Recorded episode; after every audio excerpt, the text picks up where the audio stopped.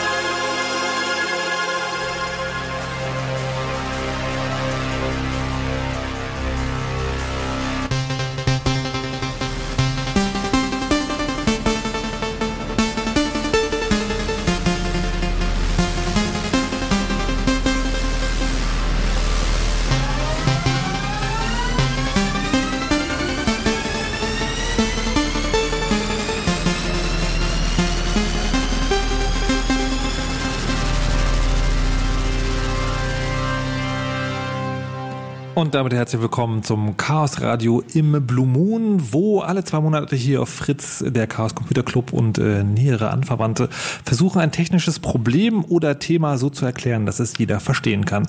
Mein Name ist Markus Richter und ich werde versuchen, in den äh, nächsten zwei Stunden durch diese Sendung zu führen und sie so zu halten, dass man sie auch dann verstehen kann, wenn man gar keine Ahnung davon hat. Und das ist heute besonders wichtig, weil wir über ein Thema sprechen wollen, das zumindest am Anfang so klingt, als würde es bedeuten, wir müssen müssen alle sterben, denn die Herzen unserer Computer sind krank. Was ich damit meine, ist, ähm, in unseren Computern und Smartphones und technischen Geräten werkelt ja ein Stück Hardware, das ist dafür verantwortlich, dass aus dem Ding überhaupt erst ein Computer wird, der sogenannte Prozessor.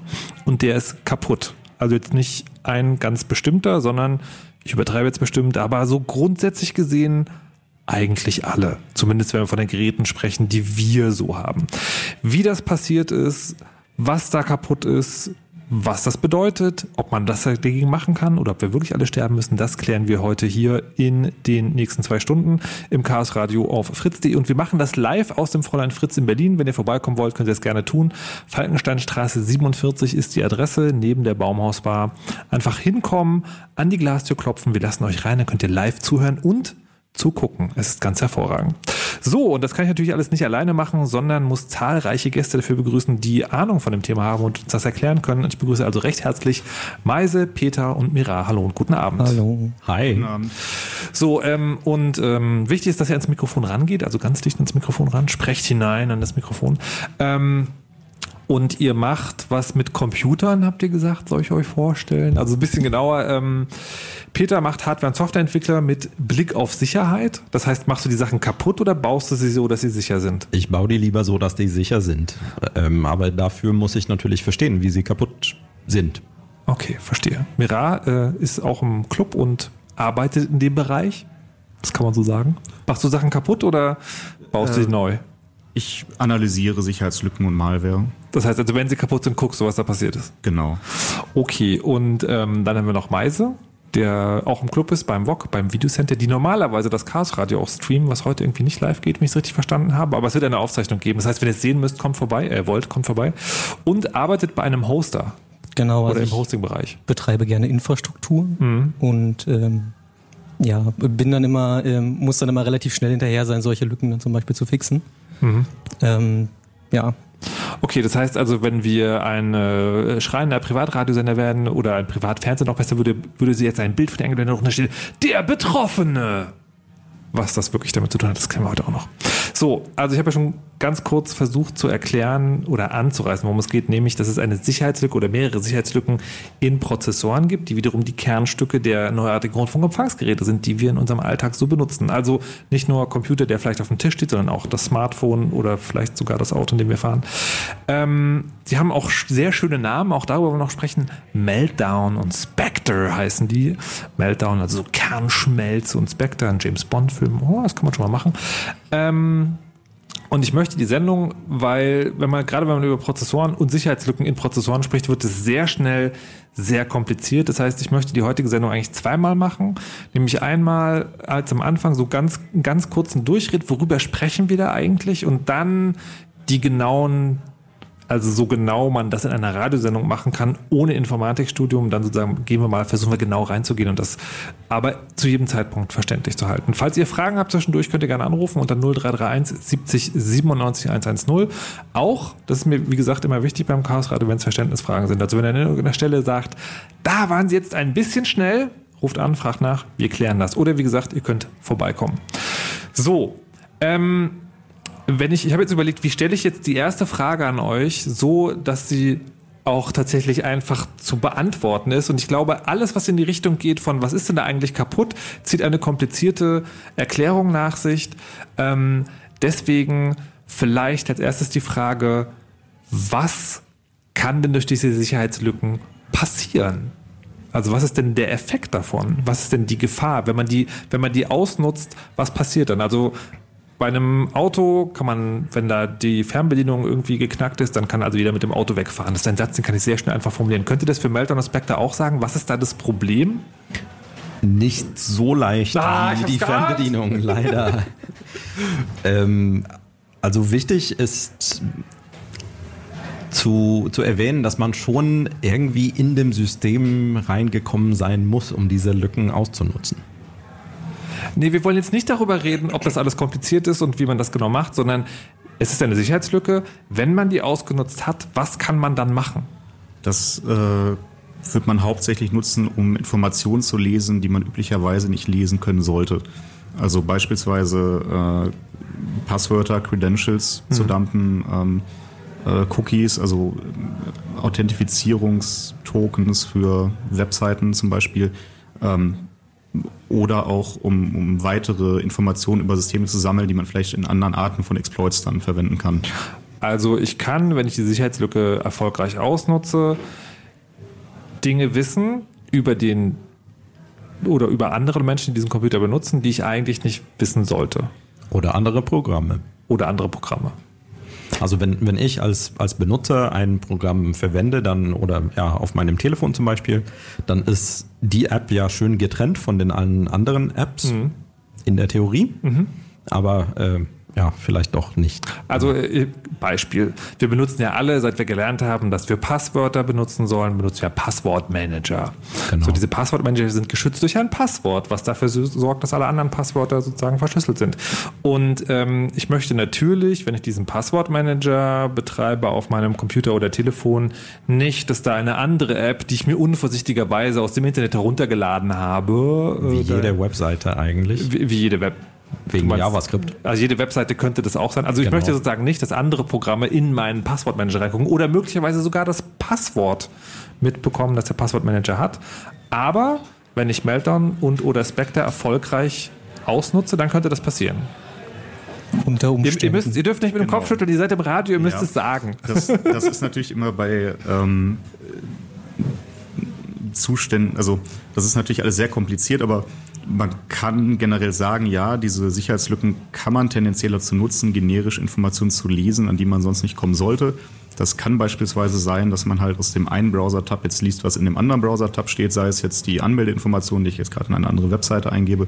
Oder das kann natürlich sein, dass es jetzt ähm, möglich ist, dann aus dem User Space, also aus dem Ausführungskontext, wie jetzt zum Beispiel mein, mein Word läuft als Beispiel, da wo ich jetzt mein, meine Texte editiere, dass ich da dann auf einmal äh, Daten lesen kann, die eigentlich im Kernel Space liegen, die also für den User-Prozess, der, also mein Word gar nicht sichtbar sein sollten. Da kann man dann jede Menge Unfug treiben. Bekommt ihr mit, wie schnell das kompliziert ist? Er hatte gerade Kernel Space gesagt. Was ist ein Kernel Space?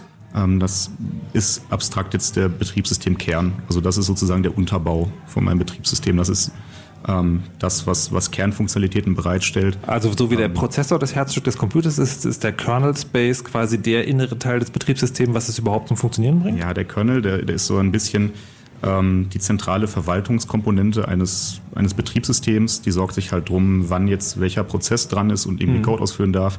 Ähm, macht Dinge mit, mit Speicher, verwaltet meine angeschlossenen Geräte, meine Peripherie, da laufen halt diese Treiber drin. Also wenn ich jetzt ein, ein Gerät anschließe, dann, dann läuft da irgendwie Code im, im Kernel, der halt, oder im Kernel Space, der halt äh, mir ermöglicht, mit diesem Gerät zu interagieren. Also das ist das, wovon der Nutzer im Idealfall erstmal nichts mitbekommt, ähm, was halt ein, Aber wenn ich da drin bin, dann kann ich auch alles machen.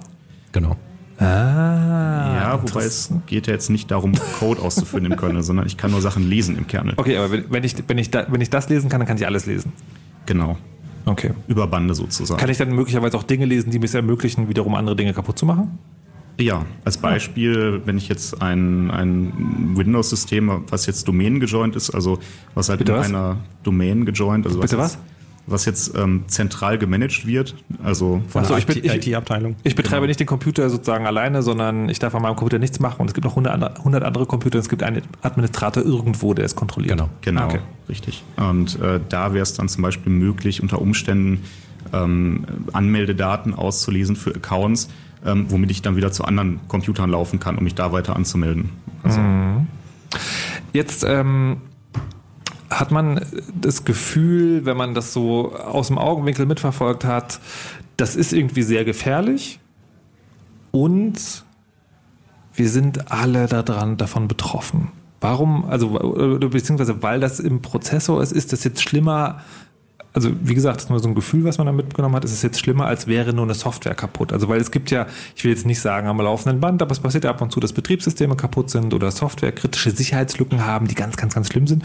Und ähm, jetzt kann man sagen, okay, wenn es der Prozessor ist, dann, äh, dann ist es ja im Computer drin. Ist es deswegen schlimmer? Also ich verstehe nicht so ganz, was der Unterschied ist. Ist das jetzt wirklich dramatischer als andere Sicherheitslücken oder nicht? Es wird uns mit Sicherheit länger begleiten.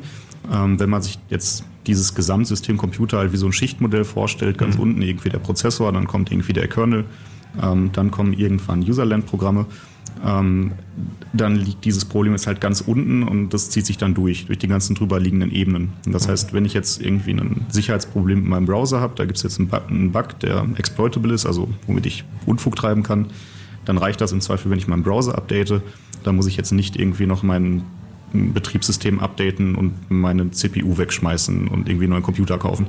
Ähm, wenn ich jetzt allerdings ein Problem mit der ganz untersten Schicht mit der Hardware selber oder noch schlimmer mit einem Designprinzip habe, wonach diese Hardware designt wurde, dann ziehen sich die Auswirkungen, die ich davon habe, durch alle Schichten und betreffen halt sowohl den Kernel als dann eben auch Userland-Applikationen.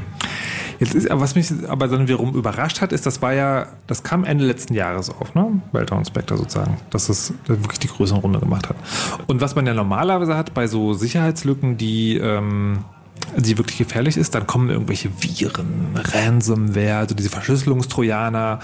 Ähm, und von der Art und Weise, wie das kommuniziert wird, hätte ich gedacht, so, da, da, da, muss doch irgendwas Hochdramatisches passieren, wenn diese Sicherheitslücke wirklich so krass ist, mitten im Prozess, am Herz des Computers. Aber gefühlt ist noch nichts passiert, wo irgendwo was explodiert ist. Ich meine das jetzt im übertragenen Sinne, nicht richtig.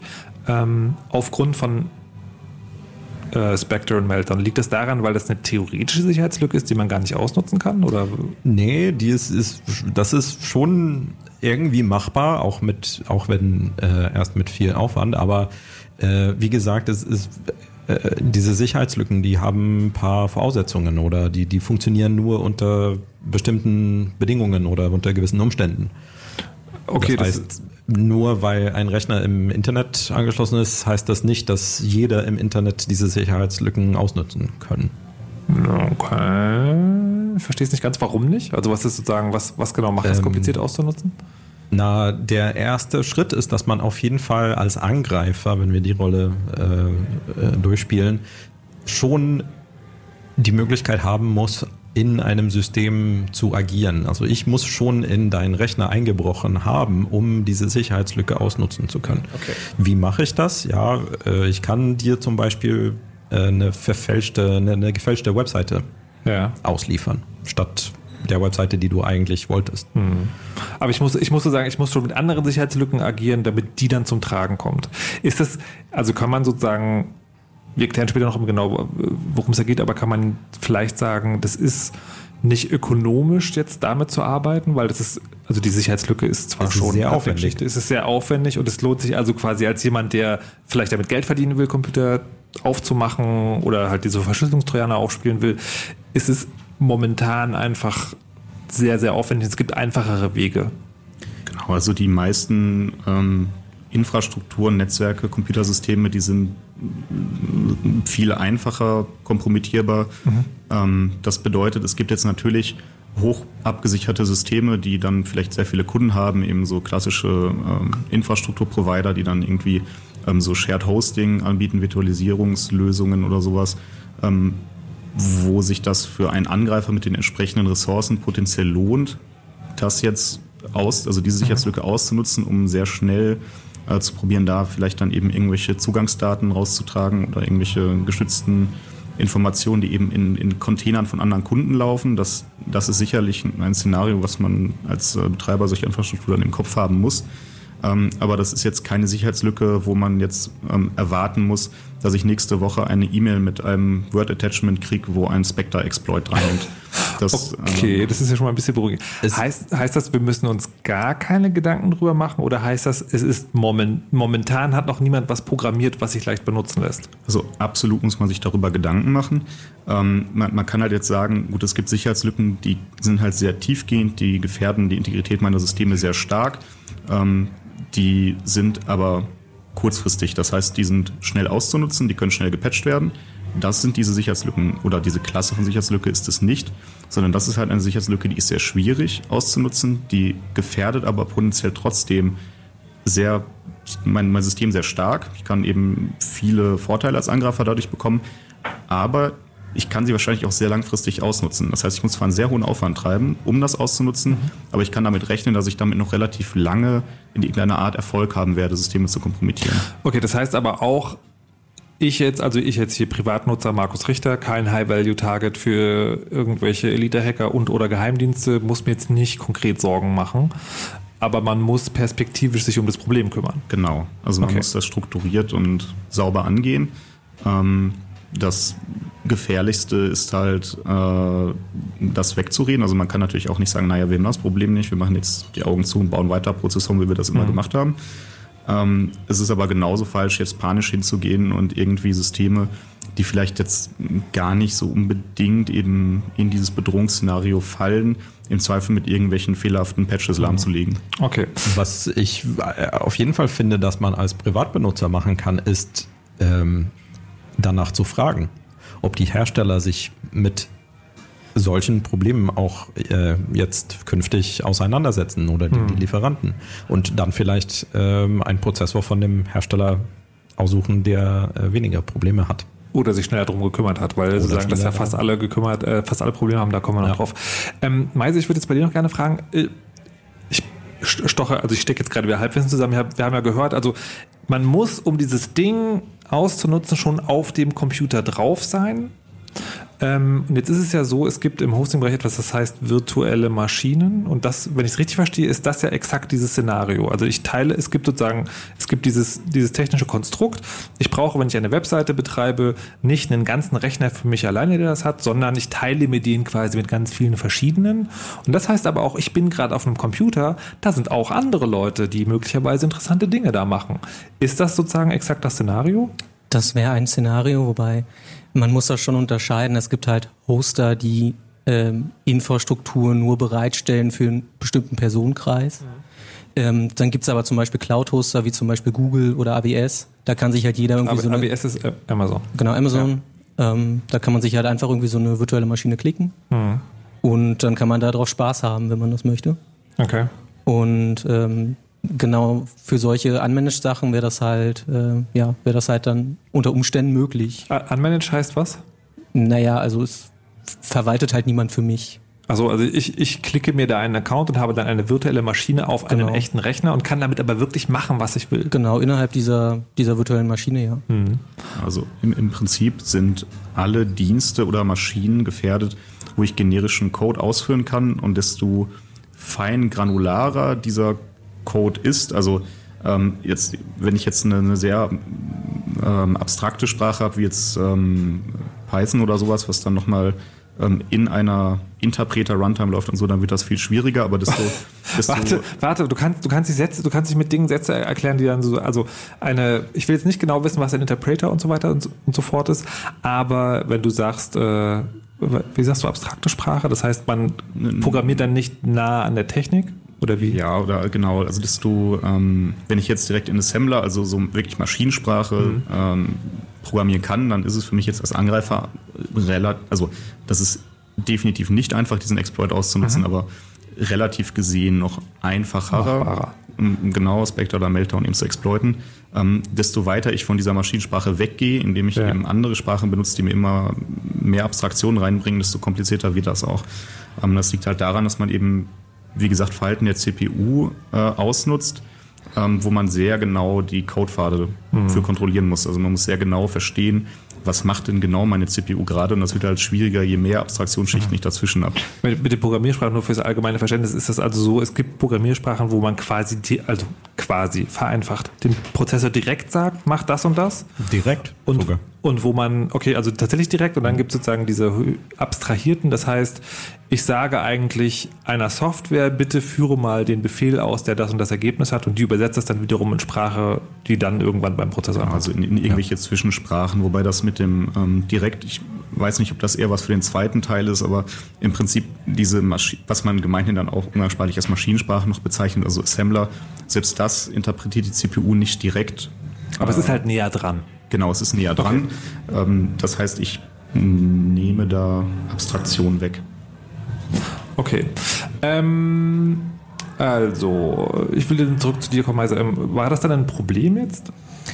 Dann ähm, eher, oder? Na, generell, also generell ist das halt für die, ähm, für die Zuhörer zu Hause dahingehend ein Problem, dass sie halt sich erstmal nicht direkt schützen können, ähm, wenn halt zum Beispiel ein Mail-Anbieter, wo sie halt ihre Mails haben in der Cloud, zum Beispiel bei Amazon eine VM hostet, mhm. da ihre irgendwie ähm, ihren Mail-Server laufen habt mhm. und dann halt ja letztendlich ähm, der Angreifer über eine weitere VM, die halt zufälligerweise auf demselben Server läuft wie die VM des Cloud-Anbieters, ähm, dann halt diesen Exploit ausnutzt oder halt zumindest einen Angriff versucht. Das heißt, ich persönlich kann mich jetzt mit meinem eigenen Rechner vor solchen Angriff zum Beispiel nicht schützen. Von daher ist das halt dann schon ein Problem, ähm, sodass man halt als Serviceanbieter, als Dienstleister entsprechend halt reagieren muss. Wow, also äh, was ich, was ich bis jetzt mitnehme, ist, es ist, ähm, es ist gefährlich, es ist aber extrem kompliziert, es auszunutzen, aber niemand weiß so genau, wann es also ja, wann es passiert und wem es passieren wird. Das heißt also tatsächlich als Endanwender, dadurch, dass ich, dass ich diese ganzen Dinge nutze, die einfach im, im Internet funktionieren und ich gar nicht weiß, welche Computer da eine Rolle spielen, kann ich gar nicht wissen, ähm, ja, ob ich betroffen bin oder nicht. Heißt das, wir werden alle sterben und wir sollen alle Computer abschalten? Vorsichtig mit der Cloud umgehen, würde ich vielleicht sagen. Ja, wir werden nicht sterben. Aber wie, aber wie geht das denn, ja. vorsichtig mit der Cloud? Na gut, das können wir vielleicht. So, dann haben wir es mal grob geklärt. Also es gibt eine Sicherheitslücke, die wirklich sehr aufregend ist und sehr große Konsequenzen hat. Ähm, vor allem langfristige Konsequenzen. Vor allem langfristig, wir werden aber nicht alle sterben und das ist sozusagen der grobe Überblick, den, den wir euch geben und nach den Nachrichten und der Musik, die ich gleich noch spiele, beginnen wir mit den Details und dann wollen wir mal versuchen zu verstehen, was sind denn überhaupt diese Sicherheitslücken und wie funktionieren die. Vorher gibt es ein bisschen Musik. Und die kommt äh, heute vom Album 33 von Ketzer. Das ist ein Netzmusiker, der sehr viel Musik sehr regelmäßig veröffentlicht. Also 33 ist, glaube ich, tatsächlich die Albumnummer und die ganzen Titel, die ich heute spiele, die kommen von ihm. Und was wir jetzt hören, ist Still Precious und danach gibt es Nachrichten mit Wetter und Verkehr.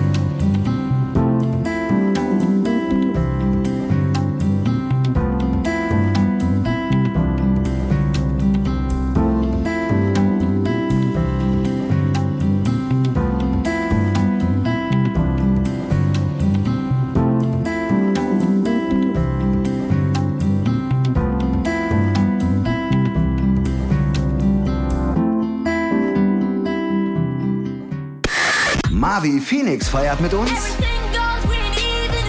Milliarden feiern mit uns. Die Leoniden und Suki feiern mit uns. Wenn sich alle schwul sind, dann stirbt die Menschheit auch. Und Sido feiert mit uns. Und wir würden total gern mit euch feiern. Fritz wird Fritz um 20. Feiert mit uns in der Columbia-Halle.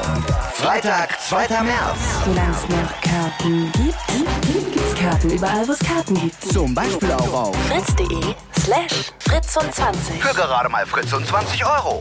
Fritz um 20. Die große Radio-Geburtstagsparty in der Columbia-Halle. Mit Sido, Milliarden, Suki, Marvi Phoenix, Leoniden, jeder Menge Fritzen und hoffentlich auch mit euch. Fritz um 20 Jahre. Fritz. Und das hört man. Um 22.31 Uhr. Fritz. Nachrichten. Mit Merlin Schulz. Wegen Verstößen gegen den gesetzlichen Mindestlohn mussten deutsche Firmen im vergangenen Jahr Buß- und Verwarnungsgelder von mehr als 4 Millionen Euro zahlen. Das geht aus einer Antwort des Bundesfinanzministeriums auf eine Anfrage der Linksfraktion hervor. Demnach wurden im vergangenen Jahr rund 2500 Verfahren eingeleitet. Linken-Chef Rixinger sagte, Verstöße müssten stärker bestraft werden. Außerdem brauche es mehr Kontrollen, damit Verstöße nicht von der Ausnahme zur Regel werden. Flüchtlinge dürfen in Europa nicht psychologisch getestet werden, um zu klären, ob sie homosexuell sind. Der Europäische Gerichtshof hat heute entschieden, dass damit zu sehr in das Privatleben eines Asylbewerbers eingegriffen wird.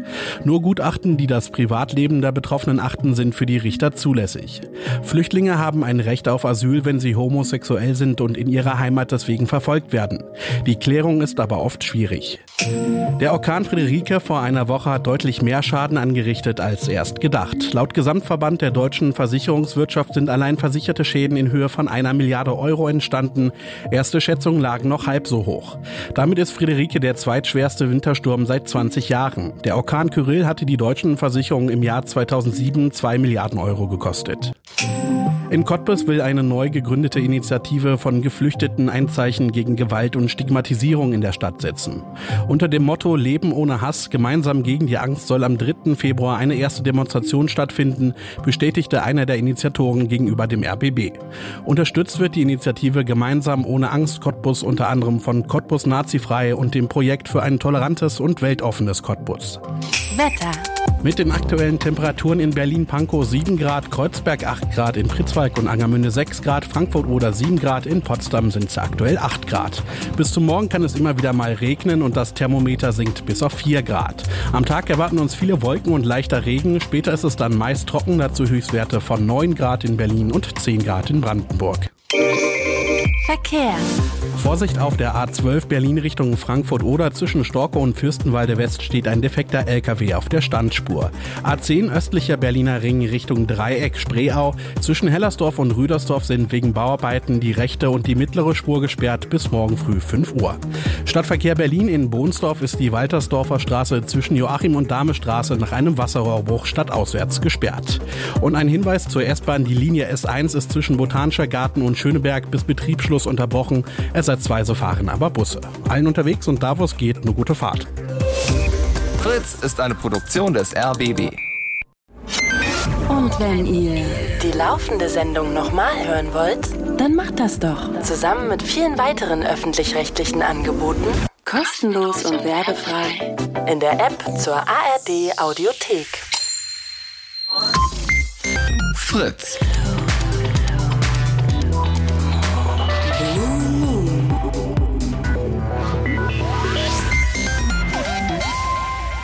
Heute das Chaos Radio im Blue Moon. Zu Gast sind Meise Mira und Peter. Hallo und guten Abend. Herzlich willkommen zurück. Hallo. Guten Abend. Hi. Und wir reden heute über Spectre und Meltdown. Das sind zwei äh, Prozessorsicherheitslücken. Ziel der Sendung ist es, dass man alles verfolgen kann, wenn man von Anfang an dabei war und keine Ahnung hatte. Eine halbe Stunde ist schon rum und wir haben grob geklärt, es ist sehr komplex, es betrifft sehr viele, aber wir müssen nicht alle sterben. Jetzt äh, möchte ich mich damit beschäftigen oder möchte ich euch zu Gehör bringen, wie diese Sicherheitslücken genau funktionieren. Also Ganz genau werden wir wahrscheinlich nicht klären. Dafür bräuchten wir ein Informatikstudium und ein paar Vorlesungen, aber zumindest so ein grobes Verständnis dafür entwickeln. Das schaffen wir heute. Wenn ihr das euch nicht nur anhören wollt, sondern auch ansehen, könnt ihr es gerne tun. Unter media.ccc.de gibt es einen Livestream. Oder ihr kommt vorbei in der Falkensteinstraße 47 im Fräulein Fritz in Berlin und könnt hier live dazu gucken. Es ist schon Publikum da. Vielleicht kann ich es zu einem Geräusch animieren. Publikum, macht ihr mal ein Geräusch? Ähm, genau, das könnt, da könnt ihr auch mitmachen. Kommt einfach vorbei. Wir lassen euch jederzeit gerne rein. Kommt für die Studiotür, klopft und dann machen wir die auf. So, ähm, wir haben wie gesagt schon gelernt, es gibt Sicherheitslücken in Prozessoren. Und die sind ganz schön krass. Und ich würde jetzt gerne versuchen zu erklären, wie die zustande kommen. Und ich habe mich im Vorfeld ein bisschen belesen und äh, habe mitbekommen. Das hat etwas zu tun mit Speculative Execution, Branch Prediction und Caching. Also mit Dingen, die Prozessoren, moderne Prozessoren machen. Könnt ihr mal bitte ganz einfach, dass es jeder versteht, erklären, was das ist? Okay, das ist eigentlich noch relativ einfach zu verstehen. Ähm, ja, also so eine moderne CPU, die hat halt verschiedene Workslots. Also man kann sich das vorstellen wie verschiedene Förderbänder, wo gleichzeitig Arbeitspakete abgearbeitet werden können und die werden von der CPU immer aufgefüllt. Das heißt, wenn ich jetzt eine Instruktion an die CPU gebe, dann wird die aufgeteilt in verschiedene Arbeitspakete. Ähm, die werden dann zum Teil parallel abgearbeitet, zum Teil nacheinander, weil die aufeinander, voneinander abhängig sind. Und diese nicht gefüllten Slots, die werden von der CPU aufgefüllt mit Arbeitspaketen, die geraten werden. Also die CPU merkt sich so ein bisschen, okay, was ist denn so passiert bisher mhm. ähm, und versucht dann eine Vorhersage zu machen, was denn jetzt als nächstes wieder ausgeführt wird an Code. Okay, warte, warte, stopp. Ich will an der Stelle schon mal, ob ich es richtig verstanden habe. Also, CPU besteht aus mehreren Arbeitsdingen, das heißt, sie kann mehrere Dinge parallel machen. Also zum Beispiel sowas wie addiere auf einen Wert, den ich dir gegeben habe, eins dazu und parallel male ein Pixel weiß. Nicht, das ist, das, nicht der konkrete Befehl, abstrakt. Ja. So, okay. Ja. So, und dann, äh, dann hast du gesagt, dass äh, das versucht zu raten, welcher der Befehl der nächste ist. Also wenn ich auf dem, diesem einen Slot sozusagen jetzt 40 Mal gesagt habe, addiere zu dem Wert, den ich dir gegeben habe, plus 1, dann denkt die CPU, ah, möglicherweise sagt er beim nächsten Mal auch plus 1. Das heißt, er füllt die, kann ich wie so einen Karteizettelkasten vorstellen quasi. Und da steckt er schon mal hier Befehl plus eins rein, weil er denkt, der kommt als nächstes. Genau, im okay. Wesentlichen kann man sich das so ungefähr vorstellen. Und diese Arbeitspakete, die werden jetzt abgearbeitet und wenn dann an diese Einzelpakete, wenn dann Ergebnis äh, von geliefert wird, dadurch, dass ich die bearbeite, dann merkt sich die CPU, okay, das Ergebnis gehört zu diesem Arbeitspaket. Mhm. Und ganz am Ende, wenn ich dann diese nicht unbedingt in der richtigen Reihenfolge bearbeitenden Arbeitspakete habe, dann werden die wieder in der richtigen Reihenfolge retired. Also was, was, was, was, von, wie, von wie, wie, wie, können die Reihenfolge durcheinander kommen? Das verstehe ich jetzt nicht. Du hast ja gesagt, dass die sozusagen nacheinander abgearbeitet werden. Genau, also es wird aber, also ich rede jetzt auch nicht von, von mehreren Prozessorkernen oder so, sondern der einzelne Prozessorkern, ja. der teilt sich, soweit das geht, seine einzelnen Aufgaben in noch kleinere Arbeitspakete und die sind ja nicht immer voneinander abhängig. Das kann sein, dass, dass ich da gar keine Abhängigkeit zu anderer Arbeit habe und dann wird das äh, gleichzeitig. Kannst du so ein abstraktes Beispiel entwerfen, wie ich es auch gerade versucht habe? Weil ich ja, wenn ich zwei verschiedene Zahlen addiere, dann brauche ja. ich nicht darauf warten, dass die erste Instruktion fertig wird, sondern dann kann ich das gleichzeitig machen. 2 plus 4 und äh, 6 plus 12. Ah, okay. Das kann ich gleichzeitig addieren, weil das das eine ergibt. Genau, okay, das okay, beeinflusst sich nicht. Ja, danke.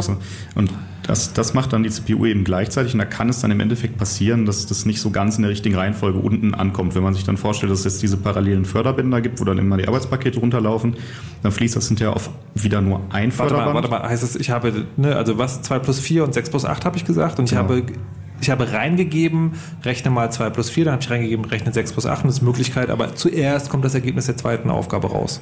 Zum Beispiel, das ist jetzt okay. an, an dem Punkt dann auch nicht so wichtig, äh, aber die CPU geht hinterher wieder hin und sortiert diese Ergebnisse, dass die wieder in der richtigen Reihenfolge landen, okay. bevor diese Änderungen dann zurückgeschrieben werden.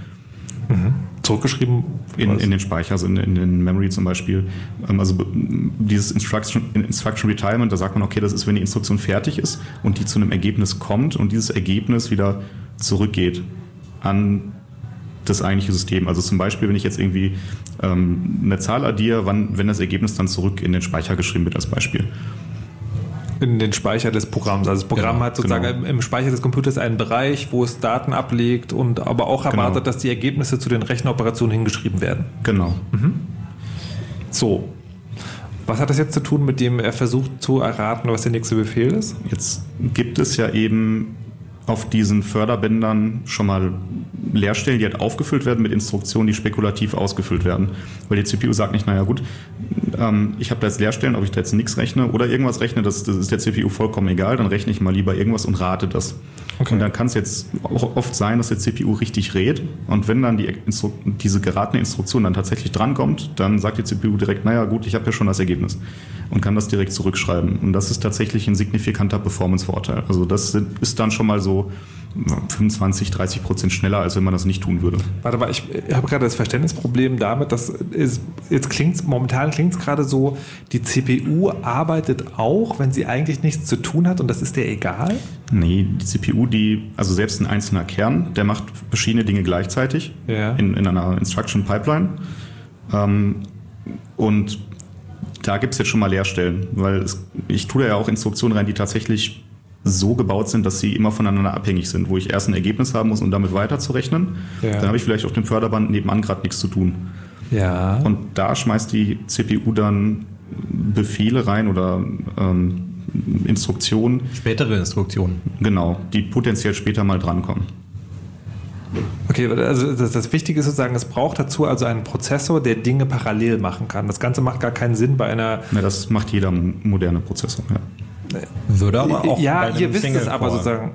Würde aber auch bei einem Single-Core gehen. Genau. Wie, aber wie, wie, kann denn, wie kann denn bei einem. Weil der intern unterschiedliche Teilbereiche hat oder Teil. Ähm, äh, ja, Teileinheiten. Ja, das, aber das heißt auch ein, ein, also auch das, was ihr Single-Core nennt, hat, der ist sozusagen, der ist so rechenstark, dass er Dinge parallel macht. Ich, ich, rede jetzt von dem Unterschied, es gab, ja, es gab ja mal Prozessoren, die haben sozusagen einen Schritt nach dem anderen gemacht. Und da, da, konnte, man, da konnte man jetzt reinschreiben, weil sozusagen ein Rechenschritt ja, nach dem nächsten so kam. in den 90ern ungefähr. Ja, aber das Verständnis sozusagen von mhm. so. Und mittlerweile ist es so, egal ob Single-Core oder Multicore oder was auch immer alles auf der Kiste steht, Prozessoren sind mittlerweile so rechenstark, dass sie Dinge parallel machen. Ja, also Pentium. vielleicht hilft es da nochmal zu erklären, wie das denn überhaupt passiert. Ähm, wenn ich jetzt eine ganz, also was man eben als ne, vorhin schon mal erzählt, Assembler-Instruktion an die CPU gebe, dann ist das keine atomare Instruktion, die die CPU jetzt so in einem Rutsch ausführt, sondern die CPU geht hin und zerlegt selbst diese Instruktion nochmal in, in Subpakete. Ähm, in der CPU selber läuft wieder Code, der noch viel, viel mehr macht, als man das jetzt eigentlich wissen muss. Da läuft wie so ein kleines Betriebssystem drauf. Das ist das, was durch diese Mikrocode-Updates immer geupdatet wird. Die CPU, die ist eigentlich wesentlich mehr als jetzt ein statischer Prozess, wo jetzt irgendwie. Ich habe das Gefühl, jetzt wird es unnötig komplizierter. Also mhm. es, geht, es geht doch darum, dass der Prozessor sozusagen, der arbeitet Aufgaben nacheinander ab, hat aber sozusagen mehrere keine Ahnung, interne Arbeiter. Und wenn der eine davon nichts zu tun hat, dann gibt man dem was zu tun, von dem man denkt, es könnte später noch relevant sein. Genau, kann man sich so vorstellen. Ne? Okay, gut. So, was ich jetzt noch nicht ganz verstanden habe, ist, wie man das ausnutzen kann. Das ist jetzt eben das eigentlich Spannende an dieser Klasse von Exploit. Also sowohl bei Spectre als auch bei Meltdown nutzt man jetzt eben aus, dass die CPU probiert, clever zu sein und halt ähm, proaktiv schon mal Code auszuführen, wo vermutet wird, dass der jetzt bald drankommt. Das ist ja jetzt das, was, der, was im Endeffekt gerade erklärt wurde oder was wir versucht haben zumindest zu erklären, dass die CPU irgendwie einen Mechanismus hat, der probiert, ähm, aus Effizienzgründen Überkapazität zu nutzen, indem schon mal Code ausgeführt wird, der halt eventuell als nächstes drankommt. Mhm. Ähm, und diesen Mechanismus, den kann man jetzt eben ausnutzen, ähm, um halt Speicher zu lesen, den ich eigentlich nicht lesen darf. Und diese ha, warte, einzelnen stopp, halt. Mechanismen. Stopp halt, stopp halt. Also wenn du jetzt gesagt hast, dass es diese parallelen Stränge gibt und da ist es manchmal der Leerlauf, da war ich jetzt sozusagen einfach ausgegangen, okay, wir reden hier von einem Programm, das diesen Prozessor belegt, aber das ist gar nicht der Fall. Doch? Doch. Okay, dann verstehe ich es Wieso nicht? Und dann verstehe ich nicht, warum, naja, also wenn, wenn, wenn, dann verstehe ich nicht, warum es ein Problem ist, wenn nur mein Programm darauf Zugriff hat. Also weil, wenn mein Programm Daten aus meinem Speicher liegt, ist es doch egal, das ist ja keine Sicherheitslücke. Du hast mehrere Programme auf deinem Rechner? Du hast gerade gesagt nicht. Du hast gerade gesagt, äh, das, was wir hier erklären, passiert alles nur ja. mit einem Programm. Doch, im, im Prinzip, ähm, es, es, laufen ja immer ganz viele Programme gleichzeitig ja. auf, auf einem Computer jetzt. Ja. Also man kann jetzt sagen, naja gut, der Kernel, das ist jetzt ein oder mehrere Programme, ist jetzt auch egal. Ähm, dann gibt es diverse andere Programme, wie in meinem Browser, wie was auch immer, und die teilen sich an die CPU. Und da gibt es eben immer so eine Art ähm, Wechsel, das mal das eine Programm eben auf mhm. der CPU rechnen darf, dann wieder das andere. Mhm. Und das Ganze ist dann nochmal parallelisiert durch Hyperthreading bzw. Multicore-Prozessoren, also Prozessoren, die wirklich mehrere Kerne haben. Das ist aber, das sage ich jetzt aber nur, weil das ist explizit nicht das, worüber wir hier reden. Das ist vollkommen egal für Spectre und Meltdown, gerade jedenfalls auf der Ebene, wie wir das jetzt erklären. Ähm, das heißt, vielleicht für den Rest des Abends das Modell, mit dem wir jetzt äh, versuchen, das zu erklären, das ist wirklich nur ein Kern, ein einzelner Kern, der immer, gleich, also der immer nur gleichzeitig ein Programm ausführen kann. Der kann aber natürlich zwischen verschiedenen Programmen wechseln. So funktioniert halt ein modernes System, dass das ganz schnell immer zwischen verschiedenen Programmen gewechselt wird, sodass der Eindruck entsteht, die würden gleichzeitig laufen. Genau, es wird immer so schnell zwischen allen deinen offenen Programmen gewechselt, dass es für, für dich und für uns alle so scheint, dass die tatsächlich gleichzeitig laufen. Das ist aber gar nicht der Fall. Genau. Und die CPU weiß auch nur relativ bedingt, was denn da jetzt gerade für ein Programm läuft. Die CPU, die weiß nicht, ob jetzt gerade irgendwie Instruktionen gerechnet werden, die jetzt zu, weiß ich nicht, Word gehören oder zu meinem Browser oder ähm, das, das, das weiß die CPU aktuell erstmal nicht, jedenfalls nicht so, wie man das meinen könnte. Die CPU weiß nur, ob gerade der Betriebssystemkern läuft, also der Kernel, oder ob irgendein anderes Programm läuft. Eine Anwendung. Eine Anwendung. Ich bin also trotzdem noch verwirrt, weil jetzt äh, wieder zurückkehren zu dieser Frage. Ihr habt ja gesagt, also der Prozessor arbeitet nacheinander Befehle ab. Und ich hänge mich jetzt gerade auf an diesem, ihr habt gesagt, er macht immer nur ein Programm. Zu jedem Zeitpunkt. Zu jedem Zeitpunkt macht er nur ein Programm. Das heißt, äh, also heißt das sozusagen, wenn er versucht, diese Leerstellen zu raten, also wenn er versucht zu raten, was eine Instruktion, was eine Instruktionsseite ist, ist das dann eine Instruktion, die zu dem Programm gehört, was auch gerade läuft, oder kann das dann von einem anderen Programm sein?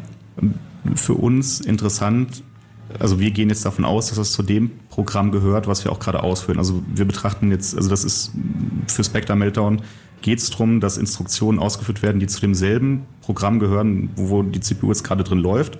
Ähm, das heißt, diesen, diesen Wechsel zwischen den Programmen, der ist nur insofern wichtig, dass diese Trainingsdaten, quasi diese Erfahrungswerte, die die CPU hat, was als nächstes ausgeführt wird, dass die jedenfalls bedingt geteilt werden zwischen allen Programmen. Das heißt, wenn jetzt irgendwie mein, mein Internet Explorer oder mein, mein Browser ist egal, irgendwie eine Firefox. bestimmte Codesequenz, genau, besser Firefox, eine bestimmte Codesequenz ausführt und es eine ähnliche Codesequenz in einem anderen Programm gibt, dann geht die CPU von denselben Erfahrungswerten aus. Dann hat die diese Sequenz gelernt, obwohl das vielleicht Code ist, der eben von einem ganz anderen Programm stammt, nimmt aber diese Erfahrungswerte mit, wenn jetzt Programmcode ausgeführt wird, in einem anderen Kontext. Ich, was ich nicht verstehe, ist, wo dann, jetzt, wo, wo dann ein Problem ist, wenn wir hier von einem Programm reden. Weil ihr habt ja vorhin gesagt, es ist möglich, also die Sicherheitslücke ist, das Problem der Sicherheitslücke ist, ich kann Dinge lesen, die mich nichts angehen. Aber solange ich das eine Programm bin und nur Dinge passieren, die für mich passieren, wo ist das Problem? Du kannst quasi messen, was andere Programme machen oder gemacht haben, äh, indem du dieses, diesen Verhalten, diese, ja, diesen Verhalten von der CPU äh, ganz genau beobachtest und versuchst zu steuern. Das heißt nicht, sag nochmal. Du kannst, du kannst sozusagen gegebenenfalls, also wenn du diese Sicherheitslücken ausnutzt, dann kannst du außerhalb von deinem eigenen Programm sehen. Was? Eben alles, was gespeichert wird in der Theorie. Verstehe ich immer noch nicht. Alle Passwörter also, in Passwort. Ein nee, nee, nee, nee, ich verstehe das. Ich will, in diesem konkreten Beispiel. Das konkrete Beispiel ist, es gibt diese Arbeit, diese Förderbänder, wie ihr sie genannt haben. Mhm. Da gibt es manchmal Platz, da packt man da Dinge rein. Ihr habt aber auch gesagt, die ganze Zeit, es ist immer dasselbe Programm, was das macht. Wie kann ich dann Dinge von anderen Programmen sehen? Na, das, das sind jetzt, wir reden jetzt bei dieser, also die CPU, die führt Instruktionen aus. So, das hat jetzt per se noch nicht so viel mit jetzt meinen Daten zu tun, sondern das ist Code der macht Dinge mit Daten, aber das ist jetzt erstmal Code. So, das ist dann zum Beispiel irgendwie addiere irgendwo was, ähm, schreibe irgendwo Speicher woanders hin und da wird es dann eben spannend. Ähm, ich kann jetzt dadurch, das, das war das, was ich vorhin äh, erwähnt habe, dadurch, dass ich jetzt aus dem Ausführungskontext von anderen Programmen, ähm, also Programme können sich gegenseitig beeinflussen, dadurch, dass die CPU halt lernt, in welcher Reihenfolge Instruktionen abgearbeitet werden und sich das merkt, auch wenn zwischendurch die Programme gewechselt werden auf derselben CPU. Das heißt, wenn ich jetzt eben eine bestimmte Instruktionssequenz habe, also da geht es jetzt noch gar nicht um Speicher, sondern ich habe einfach irgendwie eine Instruktionssequenz, die macht bestimmte Dinge, dann wird der Kontext gewechselt, dann läuft eben auf einmal ein anderes Programm dann weiß die CPU trotzdem noch, naja, okay, wenn jetzt erst diese Zahl addiert wurde und dann diese Zahl addiert wurde, dann springe ich danach hier hin. Also ganz so läuft es nicht, aber jetzt ne, des Bildes halber, das, das merkt die CPU sich äh, prozessübergreifend. Also das ist jetzt nicht, die CPU weiß jetzt nicht, okay, das, das, das ja. hier macht jetzt nur mein Browser und das hier macht jetzt nur irgendwie mein, mein Schreibprogramm. Ja, aber wo ist die Sicherheitslücke? Die Sicherheitslücke ist, dass ich dadurch, dass ich die CPU also trainieren kann, bestimmten Code vorauszusehen. Ich kann die CPU jetzt beeinflussen, dass sie annimmt, naja, als nächstes wird das und das passieren, nachdem eine definierte Codesequenz passiert ist. Dadurch kann ich jetzt beeinflussen, dass diese ähm, Speculative Execution in dem anderen Programm, was ich potenziell angreifen will, zum Beispiel im Fall von, von Spectre, dass dort dann die CPU hingeht und fälschlicherweise annimmt, dass eine bestimmte Codesequenz, eine bestimmte Instruktionssequenz in diesem Programm, was ich eigentlich angreifen will, dann auf einmal ausgeführt wird. Das ist jetzt der erste Schritt. Der zweite Schritt ist, dass dieser Code, der fälschlicherweise ausgeführt wird, der eigentlich eben nicht in diesem Kontext ausgeführt werden sollte, wo die CPU aber fälschlicherweise dazu trainiert wurde, durch mein Angreiferprogramm diesen Code jetzt auszuführen. Diesen Code, den kann ich dann nutzen, um über einen Seitenkanal Informationen rauszutragen. Was? Also, ich versuche mal zusammenzufassen. Ihr, ähm, es gibt diese Förderbänder-Metapher. Darauf sind die Befehle abgelegt, manchmal sind die leer. Wenn ich jetzt ein Programm bin, das ganz oft dasselbe macht, dann denkt die CPU oder der Prozessor beim nächsten Programm, das läuft, haha, weil jetzt 3000 Jahre immer dasselbe gemacht wurde, das Programm will auf jeden Fall genau dasselbe machen wie das andere Programm und diese Befehlsfolge werde ich da mal reinladen und schon vorsichtshalber ausführen. Ähm, und dann verstehe ich aber immer noch nicht, was, also, was ist eine Seitenkanal? Genau, jetzt, das bis, bis dahin war es jetzt ein gutes Modell vielleicht dafür. Ähm, Jetzt kann ich eben diese Instruktionssequenz, die ich ja beeinflussen kann, da kann ich dann sagen, naja gut, spring halt mal bitte auf diesen folgenden Code, da weiß ich, was der tut als Angreifer. Diesen Code kann ich jetzt benutzen, um Speicher zuzugreifen. Also um aus dem Hauptspeicher, aus dem RAM halt ähm, Speicher zuzugreifen. Das ist egal, ob ich den jetzt lese, äh, ja, also was ich genau damit mache, aber ich lese ihn irgendwie. Ähm, das bringt die CPU dazu, diesen Speicher zu cachen also in einen schnelleren Speicher zu schreiben, der Bestandteil der CPU ist. Weil ja. die CPU, die behält immer in, ne, in der CPU selber eine bestimmte Menge Daten, womit dann sehr schnell gearbeitet werden kann, weil tendenziell arbeite ich ja ganz oft auf denselben Daten, schmeiße die irgendwann weg und nehme mir dann andere Daten. Das beschleunigt halt so ein Cache. Ja. Ähm, und das passiert jetzt in diesem fälschlicherweise ausgeführten Code, der also eigentlich gar nicht dran gewesen wäre, wo ich die CPU aber dazu gebracht habe, ihn doch schon mal spekulativ auszuführen. Ja. Was die CPU jetzt mit diesem Speicher macht, das ist mir eigentlich dann egal. Also ob da jetzt irgendwie was addiert oder modifiziert wird, das ist egal, weil das Ergebnis, das schmeißt die CPU hinterher weg. Bevor das Ergebnis nämlich zurückgeschrieben wird, merkt die CPU, ah, verdammt, das war jetzt eigentlich gar nicht dran. Ähm, das Ergebnis brauche ich nicht, das schmeiße ich weg. Ich habe diesen Aber, Code fälschlicherweise ausgeführt. Und ja, ich wollte gerade sagen, also alles, was ich, was ich bis jetzt erreiche, ist sozusagen, dass diese Trefferquote für die Vorhersage sehr schlecht ist. Das heißt, das Programm, das ich also angreife jetzt in dem Visa selber, wird einfach langsamer. Es hat das, aber Folgen. Genau. Intern in der CPU. Aha. Nämlich? Genau, das Spannende ist jetzt, ich kann jetzt ähm, eben, das ist dann der eigentliche Seitenkanalangriff, ich kann jetzt prüfen, ob bestimmte Daten eben im Cache liegen wie ich gerade erwähnt habe, kann ich ja jetzt hingehen und kann sagen, gut, ähm, ich kann jetzt die CPU dazu bringen, auch wenn ich davon nicht sehe, irgendwie Daten in den Cache zu laden. Dadurch, dass ich die CPU trainiere, fälschlicherweise einen bestimmten Code auszuführen in ja. der spekulativen Ausführung. Ja. So, aber ich sehe das ja nicht. Genau, und jetzt gehe ich aber hin und greife in Abhängigkeit zu den Daten, die ich lesen will, greife ich jetzt Speicher zu und gehe jetzt in meinem Angreiferprogramm über diesen Speicher und schaue nach, wie lange dauert das, den Speicher zu laden. Wenn mein Angriff jetzt erfolgreich war und die spekulative Ausführung den Speicher schon mal zugegriffen hat, dann geht das sehr schnell. Dann kann ich das messen als Angreifer, auch wenn ich in einem anderen Prozess bin, weil ich greife, ich modifiziere nichts oder ich greife nichts. Was, was, was, kannst du messen, ob dann drin steht, was du glaubst? Nee, hä? Nee, ob die, ich kann nur messen, ob eine bestimmte Cache-Line, also ein bestimmter Speicher, ob der schon in dem CPU-Cache ist. Das, da spricht man da von einem Cache-Hit. Das ist dann, wenn der Cache das tut, was er soll. Das heißt, der hat den Speicher schon im, also die CPU hat den, den Speicher schon im Cache. Ich versuche auf etwas im Arbeitsspeicher zuzugreifen. Das dauert länger. Nee, genau, ich, kurz zu erinnern. Also ich versuche auf etwas im Arbeitsspeicher zuzugreifen und wenn das sehr schnell kommt, weiß ich, das lag im Cache. Genau, wobei ich Aber, sehe als Programm nicht, wo das liegt. Ich habe nur irgendeine Adresse. Nein, nein, nein, genau. Man, ich versuche zuzugreifen mhm. und weil das so schnell kommt, weiß genau. ich, es liegt im Cache. Genau. Aber jetzt würde ich ja vermuten, wenn ich im Arbeitsspeicher versuche, Daten abzurufen, dann weiß ja das Betriebssystem, ob diese Daten überhaupt an mich ausgeliefert werden können oder nicht. Ich weiß also nur, dass die Daten, die mir nicht gehören, im Cache liegen.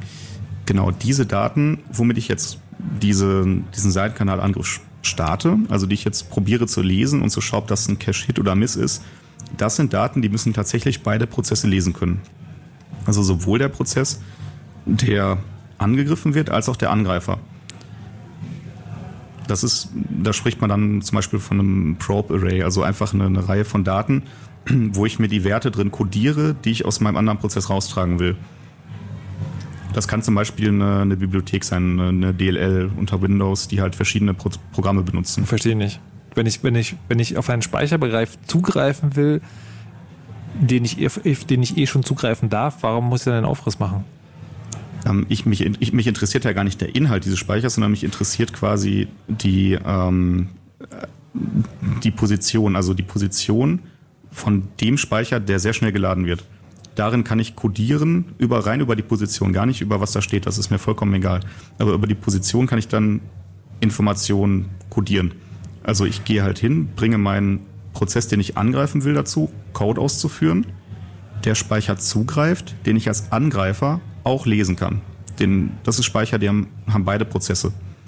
Das sind eben typischerweise irgendwelche Softwarebibliotheken oder okay. sowas. Und der angegriffene Prozess, der geht jetzt hin und führt in Abhängigkeit zu einem einzelnen Byte, also eine Zahl von 0 bis inklusive 255, greift er jetzt auf diesem Speicherbereich, den beide Prozesse lesen können, zu. Und rein durch die Position von diesem Zugriff das können jetzt halt 256 verschiedene Positionen sein.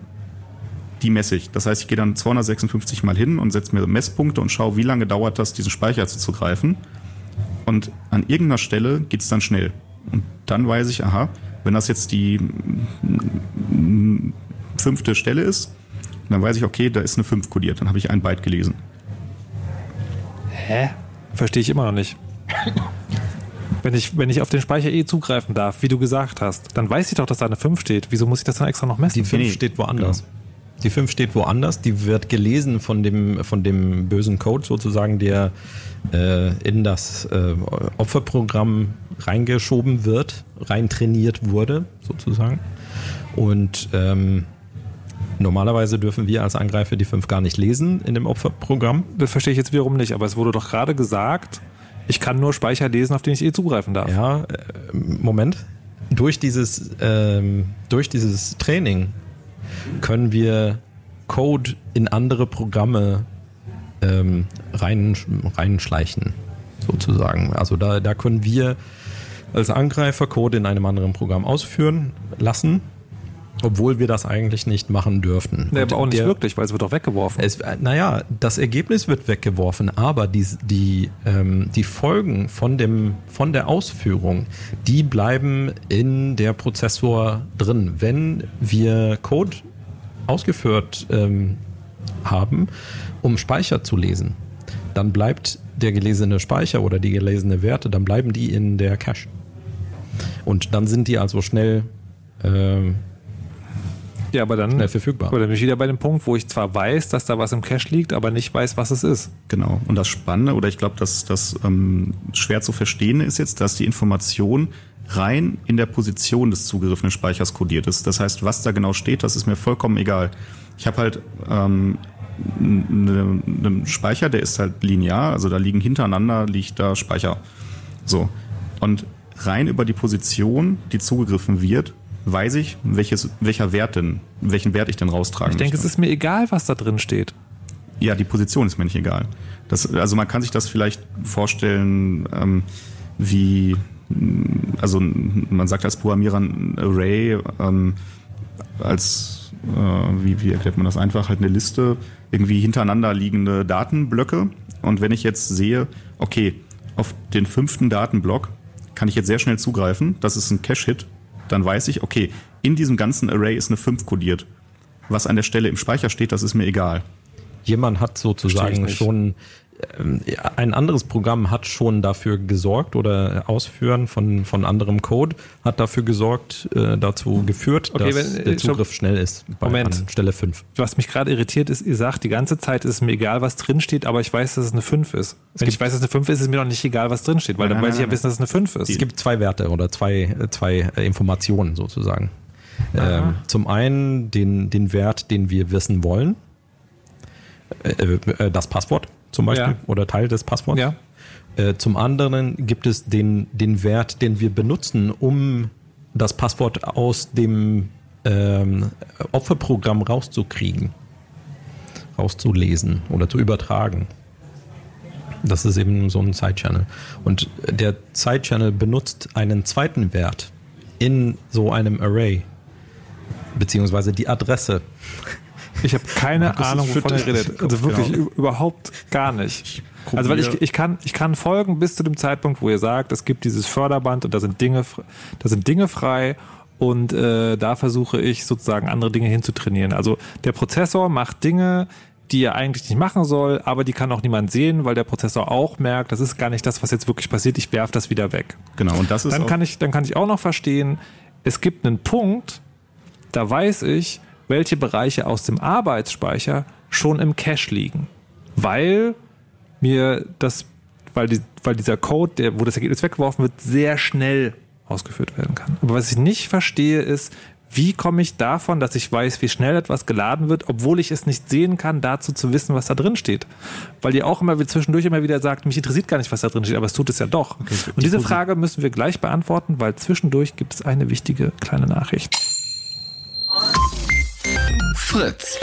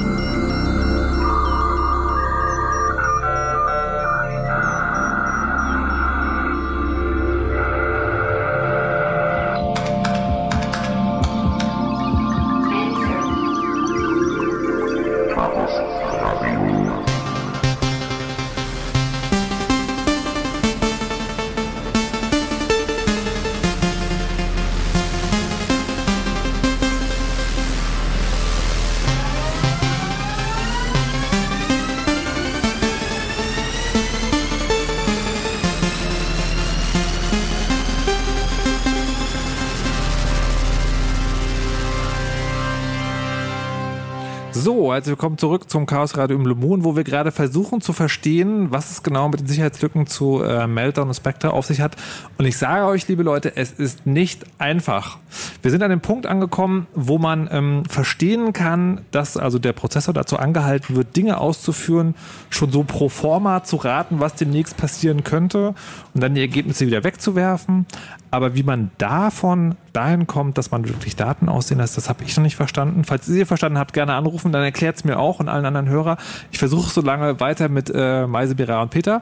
Ähm, so, also nochmal. Wir haben also diese Förderband-Analogie.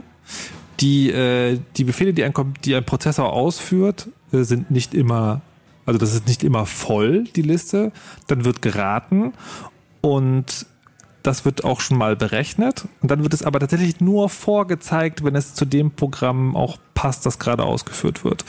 Und was ihr jetzt immer gesagt habt, ist, ähm, ich kann als fremdes Programm rausfinden, indem ich den Prozessor darauf zu trainiere, eine ganz bestimmte Folge von Befehlen auszuführen, ähm, zu erkennen, ob Daten im Cache sind. Aber der Punkt, wie ich, also Möglicherweise, äh, ich äh, habe noch eine weitere Verständnisfrage. Sagt mir nur, ob ich es richtig verstanden habe oder nicht.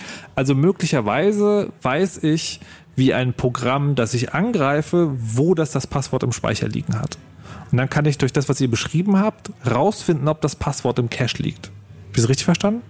Nee. Nee, okay, ich, kann, ich weiß einfach nur, es gibt, es gibt Bereiche im Speicher und wenn ich, äh, wenn ich befrage ähm, in diesem For, in diesem Code, der sozusagen vorausgeführt wird, guck doch mal, lies was den, lies den, den mal Wert. aus. Lies den Wert lies, einfach. Lies den Wert und wenn, genau. das, wenn das Ergebnis sehr schnell kommt.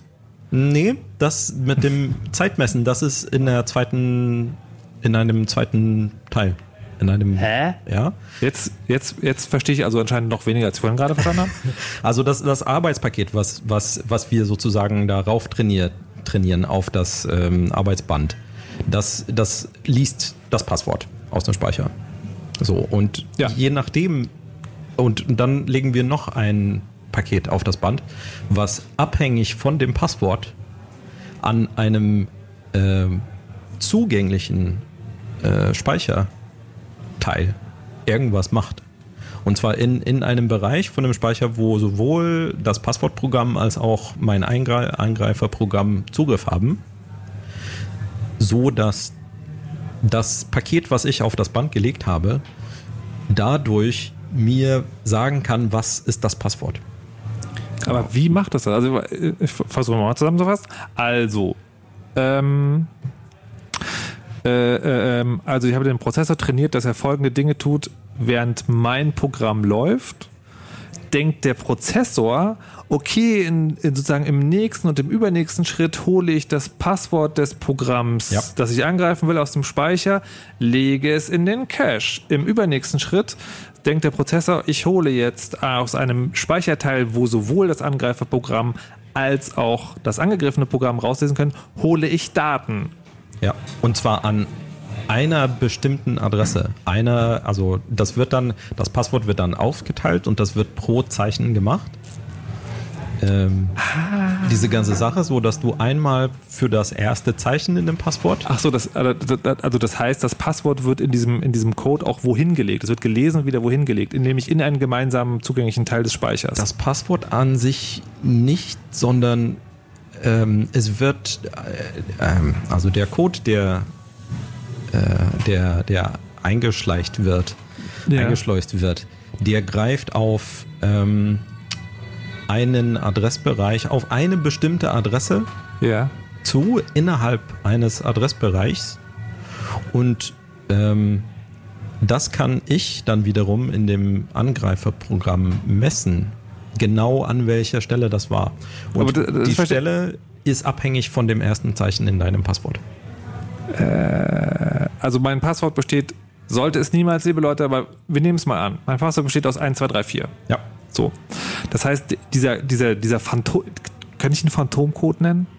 Ja. ja, also die, die Autoren nennen das äh, Transientencode oder Okay, Phantomcode klingt sexy. Ja, Phantomcode.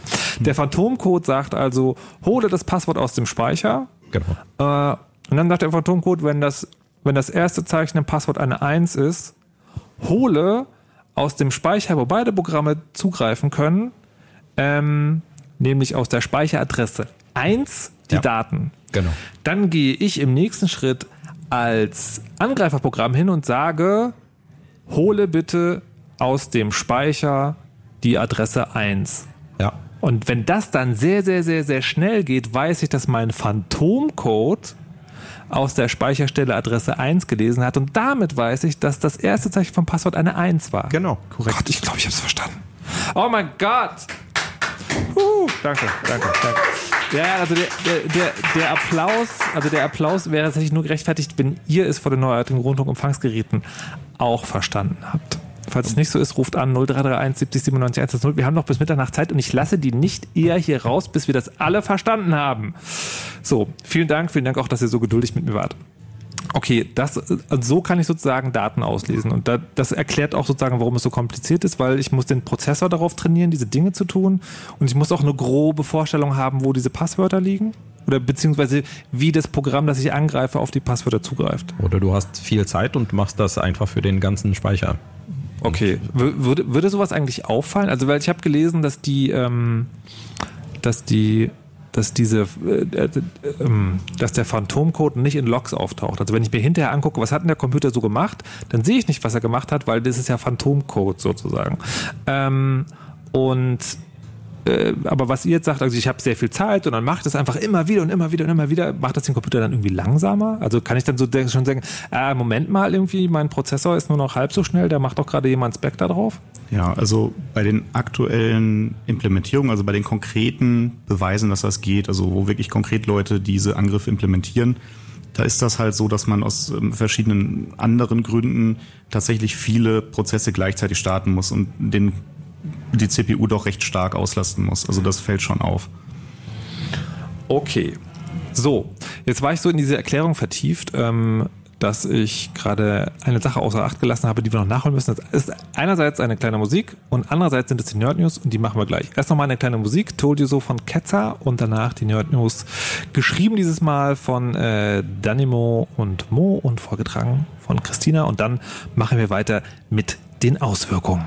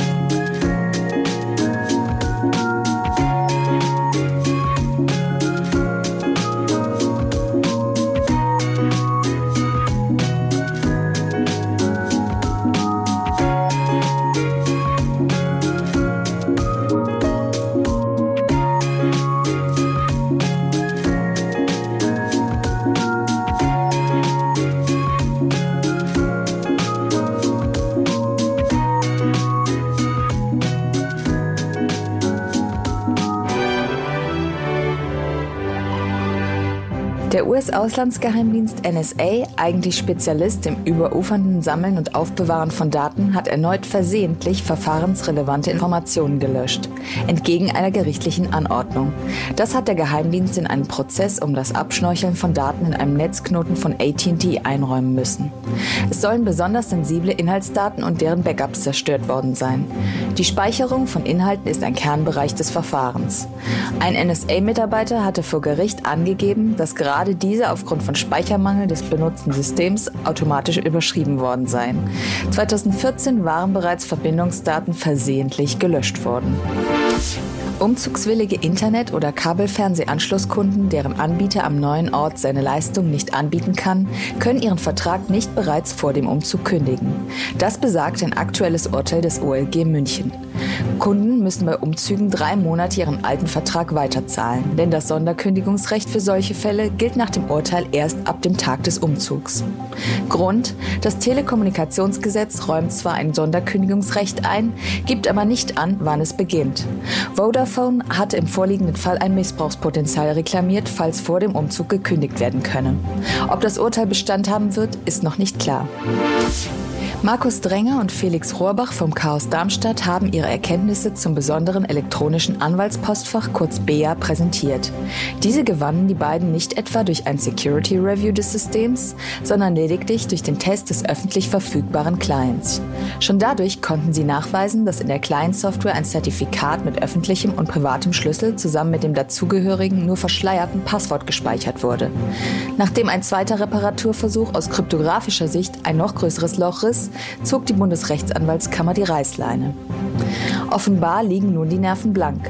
Beim sogenannten Beathlon, bei dem das Projekt überprüft werden soll, ist Hersteller Athos nicht dabei und untersagte seinen Subunternehmern ebenfalls die Teilnahme.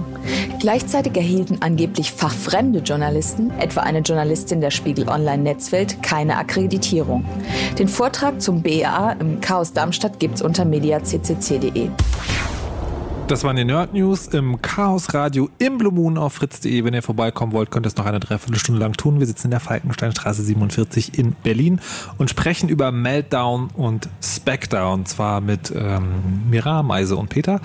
Und wir haben gerade eine Dreiviertelstunde gebraucht, um zu, also ich habe eine Dreiviertelstunde gebraucht, um zu verstehen, was genau das Prinzip dahinter ist, aber wir haben es geschafft. Also man, ich kann jetzt wirklich sagen, also hört die Sendung nochmal nach. Es dauert lange, aber dann kommt man zu dem Punkt, wo man, ja, aha, so funktioniert das. Jetzt habe ich voller Schrecken ähm, mitbekommen, ich weiß jetzt erst, wie Spectre funktioniert. Meltdown ist anscheinend noch was anderes, aber es wird ja immer sozusagen zusammengenommen. Könnt ihr vielleicht ganz grob sagen, was Meltdown anders macht oder schlimmer oder weniger schlimm? Also das Prinzip, also diese Eigenheit der CPU, dass irgendwie Code ausgeführt wird, der geraten wird, das, das ist zugrunde liegend ähm, dasselbe. Mhm. Ähm, das Einzige, was jetzt hier wirklich ähm, anders ist, ist, dass halt noch einmal eine spezifische Schwäche in Intel-CPUs ausgenutzt wird, damit ich das Ganze ein, ein bisschen einfacher machen kann und halt ähm, Speicher, der eigentlich zum Kernel gehört, lesen kann, statt eben Speicher, der einfach nur zu einem anderen Programm gehört. Ah, okay. Also das heißt, das funktioniert auf weniger Prozessoren, aber ich habe potenziell Zugriff auf mehr genau. Speicherplatz. Also auf, auf eigentlich kann alles. Mehr, auf, ich kann, okay, ich kann alles. Es funktioniert so nur bei Intel-CPUs, die also weiß, hat jemand die Verteilung im Kopf? Intel versus nee, AMD? Zahl, aber okay. eindeutig Marktführer. Also, genau. Ähm, okay, gut. Gut. Gut. Ähm, apropos Intel, was ich jetzt mal gerne wissen würde, ist, die was in den News auch immer war, das ist so, das ist halt nicht ein Prozessor davon betroffen, also nicht ein Modell oder eine Reihe, sondern alle. Stimmt jetzt alle wirklich? So ziemlich. Alle relevanten. Alle, alle moderne, ja. Also Intel ist ja die eine, AMD ist das andere große, was wir vom Desktop können. Das genau, das ist ja, weil wir immer den Unterschied machen zwischen sozusagen Heimanwender, also hier mein Spielerechner, Intel oder AMD, kann man in vorn endlos lange Kriege führen, aber das sind schon auch sozusagen die Prozessoren, die auch im Web also quasi für Webangebote, Webhosting-Services verwendet werden. Oder auch im Heimbereich. Also alles aus diesem Jahrtausend, glaube ich, ist betroffen. Okay. Auch also auch mein Notebook zu Hause. Auch mein Smartphone? Auch dein Smartphone unter Umständen, ja. Okay, der ARM, habe ich gelesen, ist auch betroffen. Genau. genau. Also dieses Prinzip eben, dass man spekulativ Code ausführt, das hat sich eben einfach sehr bewährt, weil das ja. halt meinen mein Prozessor sehr effizient macht. Das haben eigentlich alle Hersteller irgendwie von modernen Prozessoren so übernommen also ich frage mich jetzt zwei Sachen. Die erste ist, also das, wie, lange geht denn das zurück? Das, also, also alle Prozessoren, die das machen, was du hast gerade gesagt, Pentium, das ist dann wie 90er, Mitte, Mitte, ja. Mitte der 90er. Also alle, alle Prozessoren ab da sind da quasi anfällig für. Ab Pentium gibt es eben mehrere Bänder, ja. die die Pakete bearbeiten können. Und äh, gibt es irgendwie schon Nachweise, die, wie lange diese Sicherheitslücken funktionieren? Also bei welchen Generationen? Ich habe jetzt irgendwie gelesen. Dadurch, dass eben diese, diese Proof of Concepts ähm, relativ kompliziert sind und mhm. das nicht ganz einfach ist, das jetzt auf, auf wirklich jeder Hardware zu testen, gibt es da meines Wissens nach noch keine erschöpfende Liste. von irgendwie Chips, wo das jetzt wirklich jemand ausprobiert hat. Mhm. Aber Intel sagt pauschal oder auch AMD, naja, das machen wir halt seitdem eigentlich überall so. Das heißt, wir gehen davon aus, dass eh alles betroffen ist. Na gut, also wenn der Hersteller davon ausgeht, dann würde ich sagen, dann müssen wir das jetzt nicht, nicht, nicht zwangsweise anzweifeln. Da stellt sich mir aber die Frage, das ist ja also nicht das Problem einer Bau, also äh, wie gesagt, eines, eines einzelnen Produkts, sondern das Problem einer Technologie oder einer Art und Weise, wie das betrieben wird. Wieso kommen wir erst 2017 drauf oder ist es so, das ist 2017 erst öffentlich geworden? Also es gab schon äh, immer mal wieder eine Reihe von Leuten, die sich zu Wort gemeldet haben mit ähm, verwandten Angriffen, die halt in eine ähnliche Richtung gehen oder auch mit Vermutungen, dass das irgendwie schlecht sein könnte mit dieser spekulativen Ausführung. Ähm, auch schon teilweise gab es schon Blog-Einträge mit, mit ziemlich konkreten Vorstellungen, wie so ein Angriff aussehen könnte. Aber es gab halt keinen öffentlich dokumentierten Fall, wo das jemand erfolgreich dann genau in dieser Art getan hat. Ähm, es gab einen Researcher, der war schon sehr, sehr nah dran an, an Meltdown ähm, hat das dann aber praktisch einfach irgendwie nicht umgesetzt bekommen durch äh, leider Spezifika, die halt gerade nicht stimmten bei dem Labor-Setup. Aber ist also das Ding ist, man liest ja dann, wenn sowas erstmal losgeht, auch ganz viele mit. Ich habe auch schon noch so, also so Tweets gesehen, so, ja, Intel hätte schon damals wissen können und den und den Forscher haben sie abgelehnt beim Vortrag. Also ist das so ein, ist das so ein Ding, wo wo alle so wussten, okay, ja, das ist vielleicht ein Problem, aber ich habe jetzt eigentlich auch keinen Bock und das ist so kompliziert? Oder ist da aktiv Verhinderung betrieben worden oder wie ist das? Ich weiß natürlich jetzt nicht, was da jetzt spezifisch bei irgendwelchen äh, Entscheidern bei Intel bekannt war, aber dass generell diese, diese Idee der spekulativen Ausführung in Kombination mit dann eben diesen Timing-Problemen, dass halt dadurch irgendwie Daten dann schon mal im, im Cache liegen und man das dann irgendwie vielleicht ausnutzen kann. Die Idee, die hatten halt durchaus immer mal Leute und es gab auch irgendwie den einen oder anderen Talk, der in dieselbe Richtung geht. Und dieser, ähm, dieser, diese Art, wie ich die Informationen jetzt raustrage, was, was wir vorhin äh, erklärt haben, ähm, die ist halt tatsächlich auch schon gut dokumentiert und bekannt und jetzt nicht spezifisch Teil von, von Spectre oder Meltdown. Ähm, das heißt, so die Einzelbausteine waren so ein bisschen halt klar, aber das dann konkret umzusetzen, das hat halt vorher noch keiner geschafft. Hm, na gut, aber könnte man vielleicht sagen, wir haben ein kapitalistisches Problem hier, weil auf jeden Fall. Weil sozusagen alle wollen den Prozessor immer schneller machen und deswegen guckt man nicht so genau hin, was die Gefahren ist, sondern verwendet es einfach, weil das hat ja gut funktioniert. Es wird nichts gemacht, was nicht notwendig ist, weil Sicherheit Sicherheitsfeatures oder Sicherheitseinschränkungen, ah. die kosten Geld oder Zeit okay. oder Strom, also mhm. Akkulaufzeit. Und äh, dann stehst du als Prozessorhersteller schlechter da als dein, äh, deine Konkurrenz.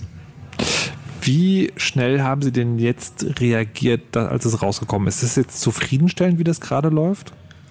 Also in Anbetracht der Tatsache, wie viele verschiedenen wie viele verschiedene Ebenen man jetzt äh, an so einem Computer jetzt, also das Gesamtsetup, also sowohl die Hardware als dann auch die ganze Software, die da drauf läuft, wie viel man da anfassen muss, ähm, ist doch recht viel, recht schnell passiert, was ja im Endeffekt auch der Grund war, warum das ein bisschen früher rausgekommen ist. Also dadurch, dass man eben um diese, diese Exploits jetzt zu verhindern, eben sowohl eben irgendwie an der CPU rum, rumpatchen muss, als dann eben zum Teil auch am Betriebssystem, ähm, als dann auch an, an Compilern, also den, der Software, die mir dann meine eigentlichen Programme zusammenbauen, ähm, ist es dann halt aufgefallen.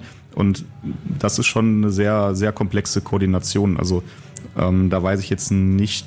Nee, warte, wir, wir, können ja, wir können ja über Patches und was man damit macht, gleich nochmal genau sprechen. Ich meinte jetzt eher sozusagen so im großen Umfeld. Also zum Beispiel die großen Firmen bringen ja im, ich weiß nicht, Jahresrhythmus oder Zweijahresrhythmus so Prozessoren raus. Da will man ja auch als Gamer dann immer den geilsten, besten. Und jetzt haben wir also festgestellt, es gibt ja diese Technologie, die seit Mitte der 90er in allen Prozessoren drin ist und äh, dann wäre jetzt so mein Verdacht, okay, die verkaufen jetzt einfach die nächste Generation. Hm, genauso. Also weil, wenn man jetzt einen neuen ja, Prozessor... ich auch. Okay. Das wird mit, mit Sicherheit passieren, ja. nice. Ist nee. Das, ja, also das war ironisch gemeint. Ja, klar. Ähm, wow. Ist das. Hm. Könnte man einen Prozessor bauen, der das Problem nicht hat? Ja, der verbraucht dann mehr Strom. oder ist langsamer oder so und der verliert dann ja. im, im, im, im, Wettbewerb einfach. Naja, man, man kann sogar meines Wissens nach jedenfalls äh, eine eigentlich verwundbare CPU nehmen und dieses Feature abschalten. Also dass man halt okay. gar keine Speculative Execution jetzt mehr macht. Da gibt es teilweise, glaube ich, eben ein, ein Bit für, was man dann setzen kann, so eine mhm. Konfiguration quasi. Aber das wird einfach den Prozessor so viel langsamer machen, dass ja. das einfach keiner tun wird. Das ist halt dann mal ein Drittel langsamer alles. Okay, aber ähm, mindestens. Also würde ich gerne mal fragen, weil du ja in dem Bereich auch sozusagen arbeitest, der betroffen ist, nämlich das Hosting, die ja was so ein Hauptangriffsszenario zumindest ist. Ne? Nicht, dass es jetzt akut ist. Ähm, und jetzt kann man ja sagen, ja, äh, das wird dann halt langsamer und stromfressender, aber gibt es für dich Szenarien, wo du sagst, da würde ich eigentlich schon wenigstens das Angebot haben, den stromfressenderen oder langsameren Prozessor zu nehmen, einfach um, um sicher gehen zu können, dass das da nicht passieren kann? Oder ist das völlig außer Frage? Nee, klar. Also, ähm, wenn man Services betreibt oder ich als Anwender hm. möchte natürlich immer das sicherste Produkt erstmal haben. Das soll natürlich auch wenig Strom verbrauchen und wenig kosten, aber ähm, für mich selber oder als Serviceanbieter will ich eigentlich den sichersten Service erstmal zur Verfügung stellen. Ja, Weil am Ende bin ich halt auch mitunter in der Haftung. Das fehlt halt ah. aktuell gerade bei den Hardwareherstellern stellenweise vollständig. Warte mal, das heißt, wenn, äh, also mal angenommen, es gibt ja einen Webhosting-Betreiber, dem werden jetzt äh, durch Meltdown oder Spectre die, die, die Prozessoren, die Computer ausgeräumt, dann haftet dafür nicht der Prozessorhersteller, sondern der Hosting-Betreiber. Also gegenüber den Kunden dann. Im Zweifelsfall ja, klar. Oder man verliert halt die komplette Kundschaft und äh, ist halt sein Business los. Hm. Hm. Aber jetzt ist es ja auch so, dass die ähm, sozusagen anscheinend komplex ist, das anzugreifen.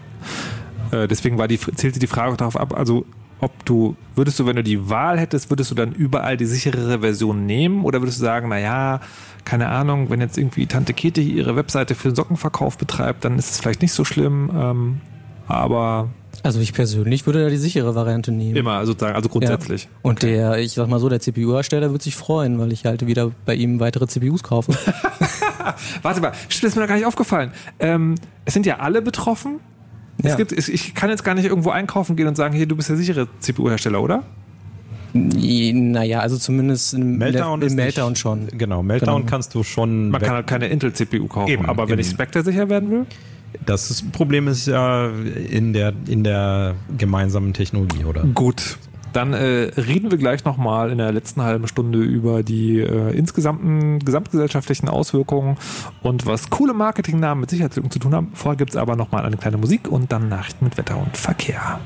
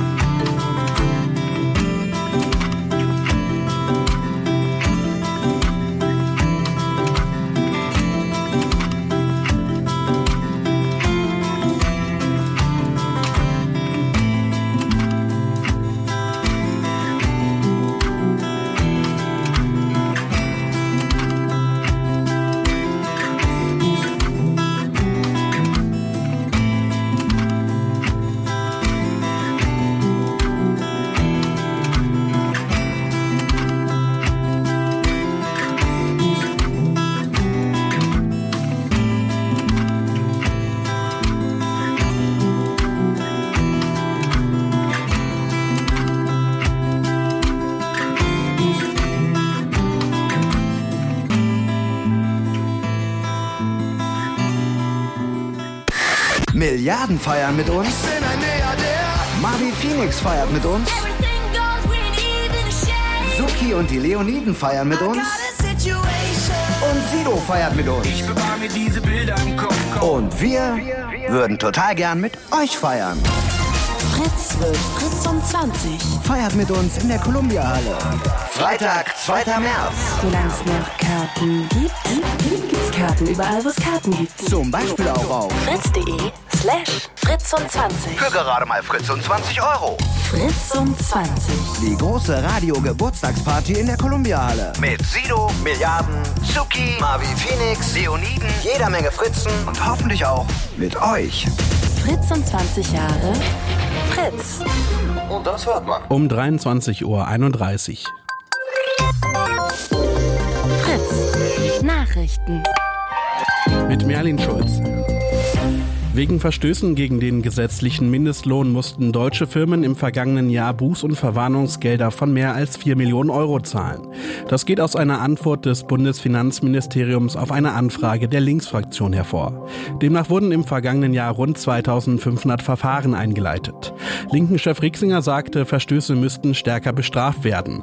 Außerdem brauche es mehr Kontrollen, damit Verstöße nicht von der Ausnahme zur Regel werden. Im Potsdamer Landtag ist heute über die aktuellen Konflikte zwischen Deutschen und Ausländern in Cottbus gesprochen worden. Der Cottbuser Oberbürgermeister Kelch forderte im Innenausschuss mehr Unterstützung vom Bund und dem Land Brandenburg. Er berichtete davon, dass man an die Familien der Geflüchteten nicht mehr herankomme und von überforderten Schülern. Kelch forderte außerdem eine Imagekampagne für Cottbus. Die Stadt erlebe momentan international einen massiven Imageverlust. Münchens Oberbürgermeister Reiter hat die Bundesregierung aufgefordert, mehr für den Mieterschutz zu tun. Vor allem der Mietspiegel sei ein wichtiges Instrument, um gerechte Preise zu erhalten. Dabei müssten aber alle Wohnungen erfasst werden, nicht nur die neu gebauten. Reiter verlangte auch mehr sozialen Wohnungsbau durch den Bund. Außerdem solle der Bund seine Flächen nicht meistbietend verkaufen, sondern für bezahlbaren Wohnraum zur Verfügung stellen. Der Orkan Friederike vor einer Woche hat deutlich mehr Schaden angerichtet als erst gedacht. Laut Gesamtverband der deutschen Versicherungswirtschaft sind allein versicherte Schäden in Höhe von einer Milliarde Euro entstanden. Erste Schätzungen lagen noch halb so hoch. Damit ist Friederike der zweitschwerste Wintersturm seit 20 Jahren. Der Orkan Kyrill hatte die deutschen Versicherungen im Jahr 2007 2 Milliarden Euro gekostet. Wetter. Mit den aktuellen Temperaturen in Berlin Friedrichshagen 6 Grad, Zehlendorf 7 Grad, Neuruppin 6 Grad, Lindenberg 7 Grad, in Ludwigsfelde und Cottbus 8 Grad. Bis zum Morgen kann es immer wieder mal regnen und das Thermometer sinkt bis auf 4 Grad. Am Tag erwarten uns viele Wolken und leichter Regen, später ist es dann meist trocken, dazu Höchstwerte von 9 Grad in Berlin und 10 Grad in Brandenburg. Verkehr.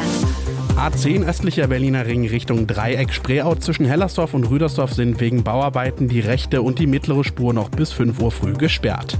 Stadtverkehr Berlin in Niederschöneweide sind auf der Schnellerstraße zwischen Rixdorf und Karlshorster Straße die Ampeln außer Betrieb. In Bohnsdorf ist die Waltersdorfer Straße zwischen Joachim und Damestraße nach einem Wasserrohrbruch stadtauswärts gesperrt. Und ein Hinweis zur S-Bahn, die Linie S1 ist zwischen Botanischer Garten und Schöneberg bis Betriebsschluss unterbrochen. Ersatzweise fahren aber aber Busse. Allen unterwegs und da, wo es geht, eine gute Fahrt. Fritz ist eine Produktion des RBB. Und wenn ihr Fritz immer dabei haben wollt, mit Livestream, Studio-Message, Podcasts und jede Menge mehr, dann holt euch doch die Fritz-App. Kostenlos und werbefrei in eurem App oder Play Store. Fritz.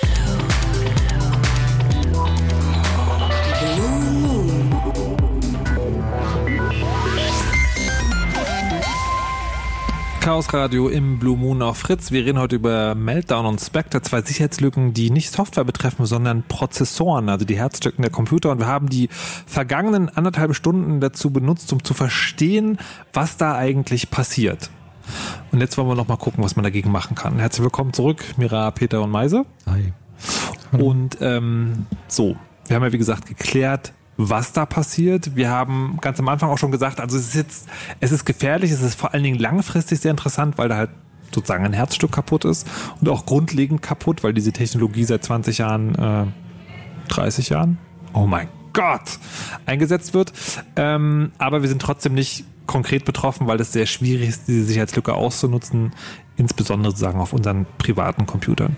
Trotzdem will man das ja nicht sich auf Dauer an die Backe binden. Wie ist denn da jetzt eigentlich die Patch-Situation? Also jetzt bei einer Software kriege ich ein Update und dann wird eine neue Version des Programms aufgespielt. Jetzt, also ich weiß, Prozessoren sind mittlerweile so komplex, dass auch da so eine Art Software schon drauf läuft, aber das ist ja am Ende ist es ja Hardware, also sind es ja Leiterbahnen. Kann man den Prozessoren überhaupt updaten? Begrenzt, ja. Moderne, ja, teilweise schon. Achso, warte mal, Mira, wir hatten in der letzten halben Stunde hattest du gesagt, äh, und das wolltest du noch korrigieren, dass Genau. man das, äh, dass man das abschalten kann, dieses. Richtig, das geht leider nicht. Also es gibt ähm, keine Möglichkeit, jetzt der CPU zu sagen, naja gut, mach halt mal bitte keine Speculative Execution. Hm. Ähm, ob man das per Update machen könnte, weiß ich jetzt auch nicht. Hm. Ähm, man kann sich so eine CPU vorstellen wie so einige in Hardware wirklich gebauten Komponenten, die dann per Software zusammengeschaltet werden. Mhm. Ich kann jetzt einen gewissen Einfluss drauf nehmen, wie Mhm. das genau verschaltet ist. Ähm, aber ich kann jetzt nicht frei hingehen und jetzt eine CPU komplett anders durch Software gestalten. Okay. Wie, äh, was wird da jetzt gerade versucht? Kann man da. Schwierig, würde ich sagen. Okay. Also letztendlich das, was aktuell versucht wird, wird, glaube ich, primär versucht, Mitigation zu machen. Also, dass man halt Was heißt das? versucht, ähm, die Wahrscheinlichkeit, dass man halt entsprechende ähm, diese Lücke aus, also diese Lücken oder diese unterschiedlichen Angriffsszenarien halt Mhm. ausnutzen kann, so weit versucht zu minimieren, dass das halt eigentlich nicht mehr stattfinden kann. Und auch diese Mitigations können halt auf unterschiedlichen Leveln passieren. Also dieser Mikrocode-Patch, der halt schon mehrfach angesprochen wurde heute, ist halt so mit das, ähm, ja, also das beeinflusst halt die CPU im Prinzip direkt. Ähm, man kann aber auch versuchen, auf anderen Wegen zumindest das Risiko zu minimieren. Also man kann halt hingehen und sagen, äh, Browserhersteller, also Firefox oder äh, Microsoft haben halt irgendwie Patches veröffentlicht für ihre, für ihre Browser, um da halt eine Mitigation zu machen. Das Betrieb, man kann das Betriebssystem patchen. Also das heißt, es geht schon, dass also also das hört sich sozusagen wie so eine Sisyphos-Arbeit an, aber im Prinzip kann jede einzelne Software jetzt sagen, okay, wir wissen, es gibt diese Lücke in den Prozessoren, deswegen funktioniert die Software jetzt anders. Das klärt aber das Problem nicht.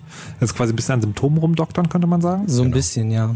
Genau, Okay. es gibt halt, also das, das muss man eigentlich aufdröseln. Also es gibt jetzt verschiedene Mitigierungen, die gegen verschiedene Angriffsszenarien wirken. Also Mhm. gegen Meltdown hat man das ganz gut verstanden.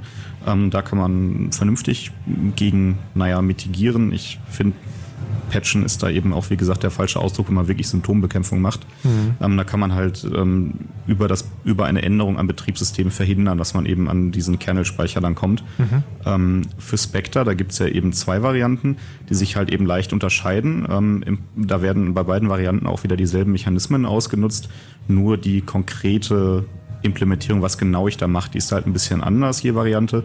Und bei der einen Variante ähm, kann man halt vernünftig äh, patchen und kann das auch nachhaltig patchen, diesen konkreten Angriff.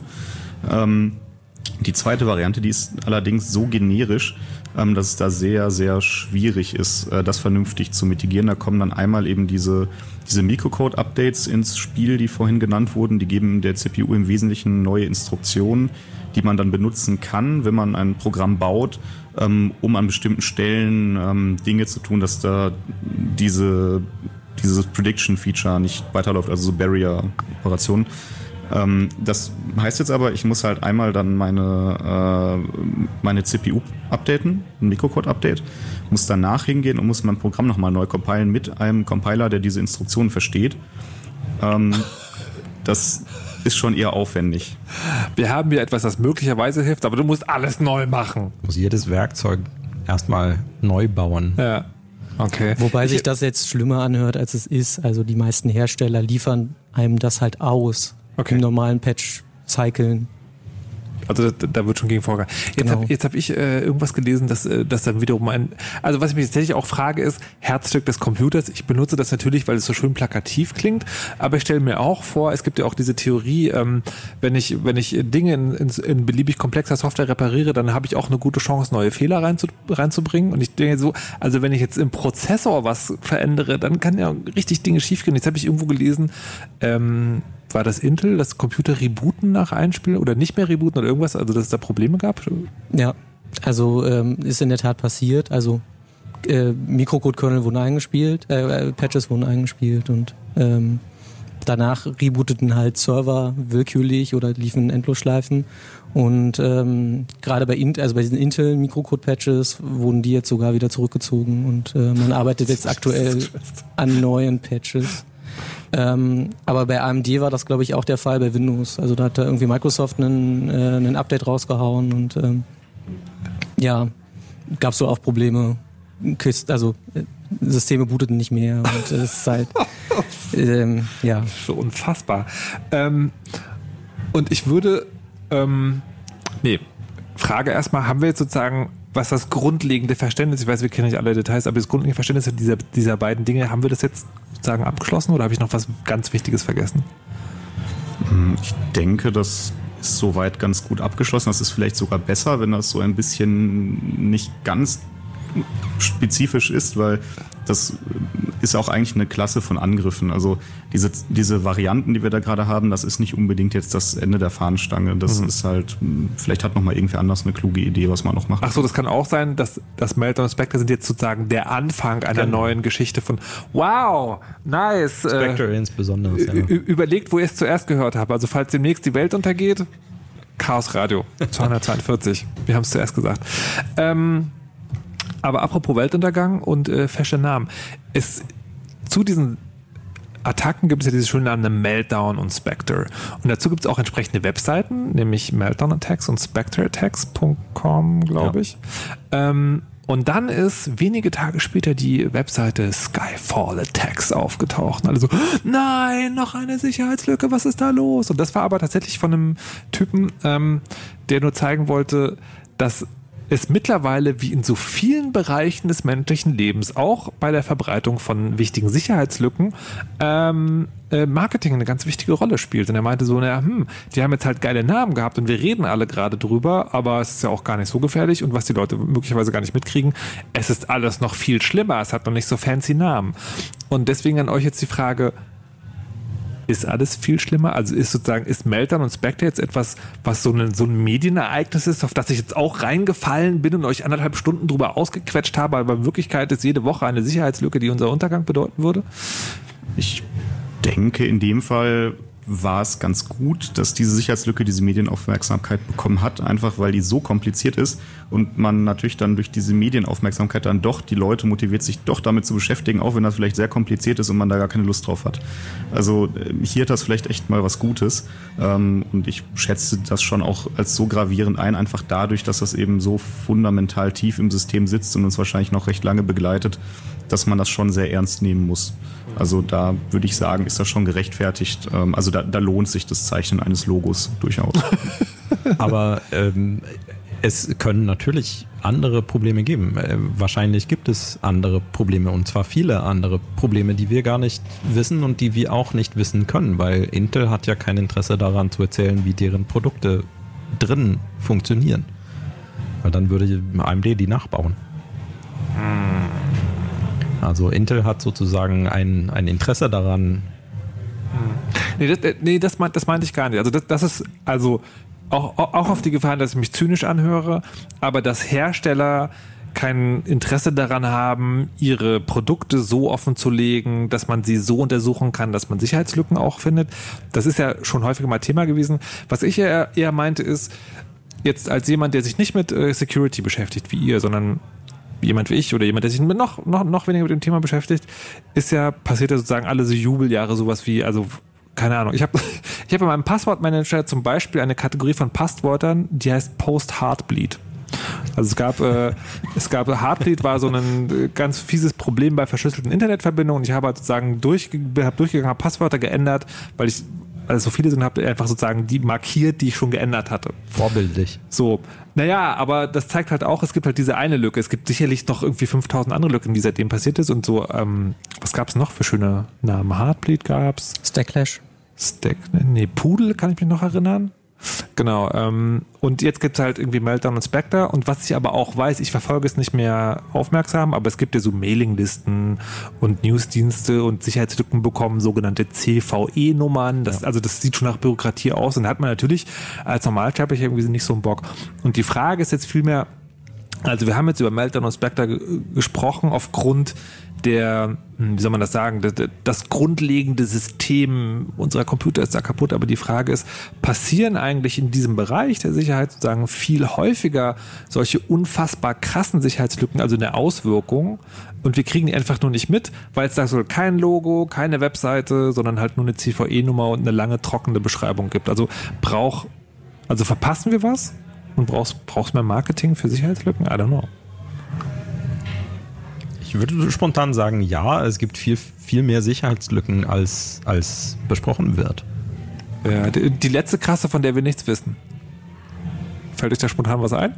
Ja, es gab halt immer mal wieder irgendwie Sicherheitslücken, äh, die die Management Engine betroffen haben. Was, sind, was, ist eine Management Engine? Ähm, das ist eine Komponente, die in äh, Intel CPUs, also bestimmte Intel CPUs eben integriert sind und die dazu benutzt werden können, aus der Ferne äh, bestimmte Wartungsarbeiten direkt an dem Rechner durchzuführen. Ähm, das ist wie eine sehr, sehr tief ins System integrierte Remote-Wartung, kann man mhm. sagen. Okay. Ähm, die Management Engine selber, die macht noch ein bisschen mehr, aber das ist jetzt, warum jetzt zum Beispiel große Firmen die gut finden, wenn man da dann halt remote ähm, sehr tief ins System eingreifen kann und auch komplexe Fehler noch remote beheben kann und eben nicht irgendwo rumlaufen muss und auf irgendwelchen ähm, Baustellen im Dschungel Notebooks einsammeln muss. Und automatisiert auch mhm. über die ganze, die ganze Firma gleichzeitig große und Änderungen zu machen. Und die war auch kaputt. Genau, bevor das jetzt zu so gut klingt, genau ja. das geht auch andauernd kaputt. okay. Nicht nur einmal, ja, ja wirklich jahrelang. Schön. Immer, immer mal wieder. Und äh, das ist eine Komponente, die, die eben auch von Intel sehr geheim gehalten wird. Mhm. Wo Intel behauptet, na, das ist, das ist unser sicherer Bereich mit dieser Komponente äh, implementieren wir Sicherheit auf unseren Plattformen. Und äh, ja, die wird, äh, die, die sorgt teilweise auch äh, für DRM, also verschlüsselte äh, Videoübertragung oder mhm. Tonübertragung, was dann eben nicht von dem, also vor dem, wo der Inhalt vor dem Betriebssystem und vor dem vor den so. Anwendungen geschützt werden soll, so dass nur das Bildschirm äh, äh, wirklich den Inhalt sehen darf.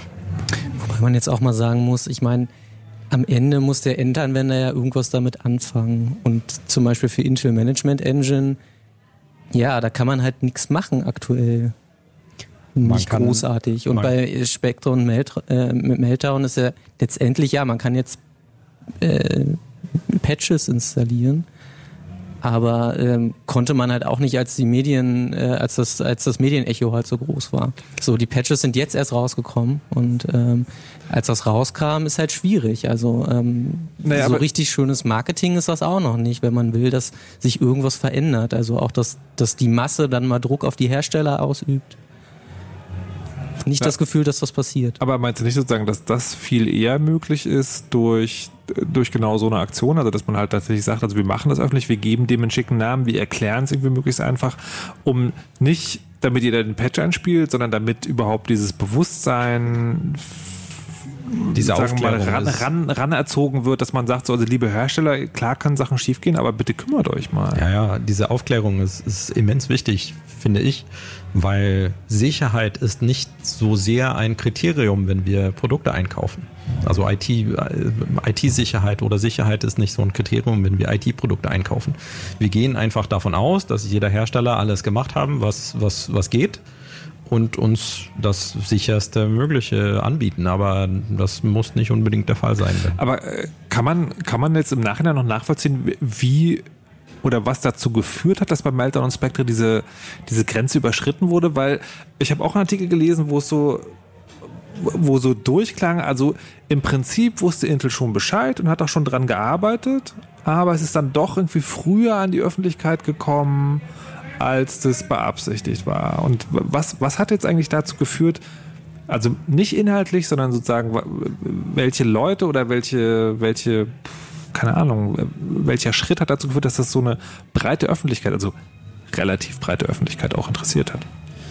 Hm, also das hat einfach dadurch äh, ist es äh, auch nur kurz vorher aufgeflogen. Also es war ja nur einige Tage, bevor das eben eigentlich eh veröffentlicht werden mhm. sollte, dass ähm, eben Patches in, im Linux-Kernel unter anderem aufgetaucht sind, die einfach merkwürdig aussahen. Also wo halt Leute draufgeschaut haben und ähm, gesagt haben, naja, wofür sind die denn da? Was soll denn diese Broken Intel CPU irgendwas Flag hier? Ähm, erklärt doch mal bitte. Und ähm, dadurch sind dann ja einige Berichte entstanden, dass eben irgendwie Intel-CPUs irgend generisch kaputt warte, sind. Ich, ich, glaube, ich muss noch ganz kurz Erklärung einschreiben, äh, einsch, äh, einschieben. Also das, weil das Gegenbeispiel zu dem, was du gerade beschreibst, sind ja, äh, ist die, wenn die Facebook-App auf Smartphones geupdatet wird, dann steht ja drin, wir haben Verbesserungen durchgeführt. Und das ist exakt alles, was man als Anwender weiß. Und Linux ist ja Open Source. Das heißt, alles, was da passiert, ist nicht nur sozusagen als hier spiel mal das Update ein, sondern da kann man auch tatsächlich in den Programmcode reingucken. Und das haben Leute gesehen und daraufhin kam das, oder? Genau. Ja. Okay. Und ähm, das, das war zumindest ein Teil, also eine Vermutung, warum das dann ursprünglich äh, hochgekommen ist. Ähm, und dann, ja, haben sich wahrscheinlich die Hersteller, vor allem Intel, dann gedacht, naja, ähm, bevor es jetzt irgendwie in der Presse überall heißt, ähm, Intel-CPUs sind jetzt irgendwie kaputt, ähm, veröffentlichen wir das Thema doch jetzt mal und ähm, weisen darauf hin, dass das dann ein, ein generisches Problem ist, äh, um halt nicht mit dem Intel-spezifischen Meltdown-Problem alleine dazustehen. Und dann die Presse so, hey, Intel-CPUs sind kaputt, aber gut. Ähm aber ich habe irgendwo, ich, ich, möchte noch kurz, ich möchte kurz also die, die Verschwörungstheorien zum Schluss auch noch mal abarbeiten. Ich habe irgendwo gelesen, irgendwie ein Intel-CEO hat irgendwie Aktien verkauft. War das, hängt das auch damit zusammen? Das weiß man natürlich nicht. Weiß wohl nur er. Achso, also das, also das war so, so ein Fall von, das passt zeitlich gerade sehr, sehr gut, aber möglicherweise ist es Zufall? Also es war wohl ein automatischer Trade, soweit ich das gelesen hatte. Also im Wesentlichen wurde irgendwann mal in der Vergangenheit geklickt, zu diesem Zeitpunkt verkaufe doch mal bitte. Mhm. Das kann natürlich auch einfach viele persönliche Gründe haben, wie, ähm, weiß ich nicht, eine neue Villa irgendwo in der Karibik muss zu dem Zeitpunkt gekauft werden. Das, das ist natürlich von, von, außen schwierig nachzuvollziehen. Ähm, aber zu dem Zeitpunkt, wo das wohl angewiesen wurde, müsste die Person eigentlich dann schon Bescheid gewusst haben. Mhm. Was natürlich, ja, also das kann man natürlich von außen nie wissen und nie sagen. Das ist ja. immer Spekulation, aber es riecht halt ein bisschen. Es riecht ein bisschen unangenehm. Gut, dann ganz zum Abschluss noch ähm, für, für alle, die jetzt sozusagen sich also wirklich von Anfang an nicht wissen, durch diese Sendung gekämpft haben, versucht haben ähm, zu verstehen, was da passiert ist und jetzt dann geblieben sind. Was sollen wir ganz privat in Zukunft machen? Oder jetzt sozusagen, also jetzt konkret in dem Fall, worauf gilt es zu achten? Patches einspielen und unseren Mailbetreiber nerven oder? Also sicherlich das langfristig produktivste und nachhaltigste ist zu schauen, ähm, dass man überhaupt irgendwie den Hersteller seiner Geräte unter Druck setzt, Updates auszuliefern. Auch gerade dieses Microcode-Update, das wird eben für normale Geräte mit Windows wird das als, als BIOS oder EFI-Update eben ausgeliefert. Das heißt, das muss von dem Hersteller kommen. Wenn ich jetzt irgendwie ähm, ein, ein, ein, weiß ich nicht, Notebook von einem namhaften Hersteller habe, dann muss der mir wirklich dieses Update geben. Ich kann nicht selber irgendwo hingehen und kann sagen, naja, ich lade mir jetzt mal einzeln ähm, auf Eigeninitiative von Intel diesen Patch mhm. runter. Das geht nicht, sondern das muss halt der Hersteller von dem Notebook für mich paketieren und in okay. einem installierbaren Format ausliefern. Und das Schlimmste, was es meiner Meinung nach gibt, sind dann eben Hersteller, die sagen, naja, aber das Notebook, das ist ja zwei Jahre alt und ähm, wir haben das ja mal irgendwo im Outsourcing dieses BIOS-Paket bauen lassen und wissen auch gar nicht mehr irgendwie die Leute, die gibt es vielleicht gar nicht mehr und nee, das können wir jetzt nicht mehr unterstützen. Das, genau. äh, das ist das Schlimmste und da hilft man, glaube ich, auch langfristig am meisten, wenn man da hinterher ist und schaut, dass man äh, zumindest irgendwann noch Updates bekommt. Das heißt, warte mal, das heißt aber auch, dass sich äh, jetzt möglicherweise noch Hardwarehersteller daran bereichern. Also wir bringen jetzt noch die nächsten Generationen raus, die machen alles so wie vorher und dann verkaufen wir euch in drei Jahren die Planned Obsolescence, ja, ja. Spectre gehärteten neuen Superprozessoren, die genauso schnell sind wie vorher, aber ohne Spectre. Ja, also schauen wir mal, ob die dann genauso schnell sind wie vorher oder ein bisschen langsamer. Aber ähm, ich denke, dass das natürlich, man kann das jetzt natürlich so ähm, dann äh, darstellen, aber also es ist ja einfach eine ganz stumpfe Gewinn-Verlust-Rechnung. Die haben eben jetzt im Zweifel sehr viel Anlaufkosten gehabt für die Produktion der nächsten Prozessorgeneration, vielleicht eben auch schon die ganze Produktionsstraße aufgebaut und äh, sehr viel investiert und sagt sich natürlich, naja gut, das Risiko, dass wir da jetzt irgendwie noch in, in Schwierigkeiten kommen durch irgendwie Verbraucherklagen oder sonstiges, das ist einfach signifikant geringer, als es diese Fabrik abzureißen und unser Lager anzuzünden. Das ähm, sehe ich jetzt nicht, dass da irgendwie Prozessoren nicht verkauft werden, die jetzt schon in der Pipeline sind. Mann, Mann, Mann. Es wird natürlich äh, geschaut, dass man dann, also vermute ich jetzt, ich unterstelle mal guten Willen, mhm. dass das so gut wie es geht eben noch durch noch mögliche Änderungen, vielleicht mhm. auch nur im Mikrocode, ähm, eventuell noch Mitigierung eingebaut werden. Ähm, aber das wird sicherlich nicht grundlegend jetzt am Design geschraubt. Wird es da eine Möglichkeit geben, äh, dass dann wirklich die allerletzte Frage, dass man den Prozessor in zwei Modi betreiben kann? Also man so ein als Gamer hat man ja manchmal am Rechner so ein hier übertakte meine Grafikkarte kontrolliert, weil ich jetzt das supergeile Spiel spielen will, dass man so ein quasi so ein Switch am Computer hat. Spectre, not Spectre. Wenn man bereit ist, ein Drittel der Akkulaufzeit oder ein Drittel der Geschwindigkeit zu opfern, ja. dann wäre das ein, ähm, ein Feature. Na gut. Künftigen Produkt. Wollen wir mal schauen, ob uns das ereilt. Wir haben heute auf jeden Fall erstmal verstanden, was da überhaupt passiert ist. Meise, Peter, Mira, vielen Dank. Danke dass ihr hier wart und äh, mir das so geduldig erklärt habt und ich hoffe, wir haben es äh, verstanden. Ihr, liebe Hörerinnen und Hörer, wenn ihr gerade eingestiegen seid und euch fragt, so was, was ist das? Ich weiß nicht, was das ist. Hört euch den Podcast an. Der Podcast erscheint auch mit Bild unter mediaccc.de oder sehr schnell im Laufe der Nacht noch auf fritz.de. Wir hören uns im nächsten Monaten oder sehen uns, wenn ihr wollt, wieder dann im Chaos Computer Club Berlin und in zwei Monaten wieder hier auf Fritz. Mein Name ist Markus Richter und ich habe nur noch eine wichtige Nachricht für euch und die ist, lasst euch nicht überwachen und verschlüsselt immer schön eure Backups. Tschüss. You know how all those bad boy rappers claim how much weed they drink and how many 40s they smoke and how many women they've kissed with at the same time. But you see, I'm addicted to something else. It's not about fancy cars or bling bling, unless it's a glitter animation. I've seen more websites than any lousy ass browser. I've clicked more than Douglas Engelbart. I'm as bossy as Bowser. Don't even remember all my email addresses. And I've got more screen names than Sleepy's got mattresses. I need the internet like Whitney Houston needs crack. If you feel the same way, let me see a delicious this track.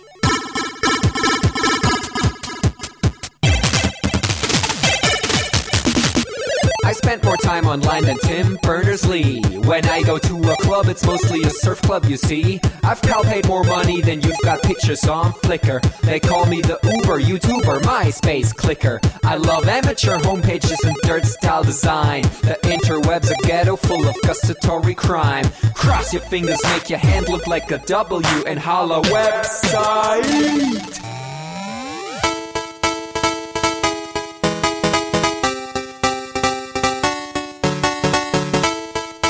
My future girlfriend. This is what I sound like. Uh. Orders ending, upping it up. Check your birthday, keep on fucking it up. What? All my bitches up in the club. Let me see you shaking it, don't stop. Rub it down, bounce around, wiggle every pound. Get it to the hyper ground. Everybody dance, jump if you like it, this sound. Feel the bass drop, hear the beat pop. What you gon' do? When it's time to take off, climb the rooftop, jump out of your shoe. It goes oohs, oohs, happy face balloons, unfadable pokey tunes, dance moves from shitty cartoons, pretty hot wounds, hungover afternoons. The club's full with the whole sweaty nation. That seems out wrong medication. Rave Invasion, it's a B-Thing. Moin, kein Punkt, Peng. 1, 2, Polizei, 3, 4, Polizei, 5, 6, 8, 6, 7, 8, bitte nach. It's an Index Finger Party.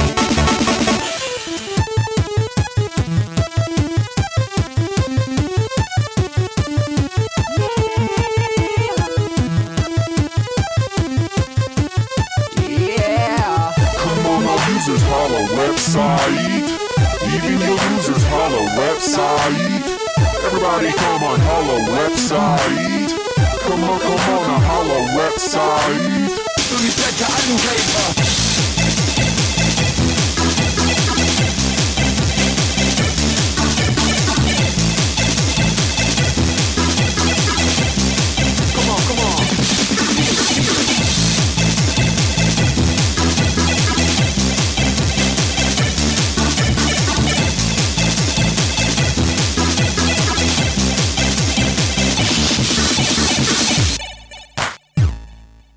Forget I'm in your extended network. Biatch. Expo 2000. Blah.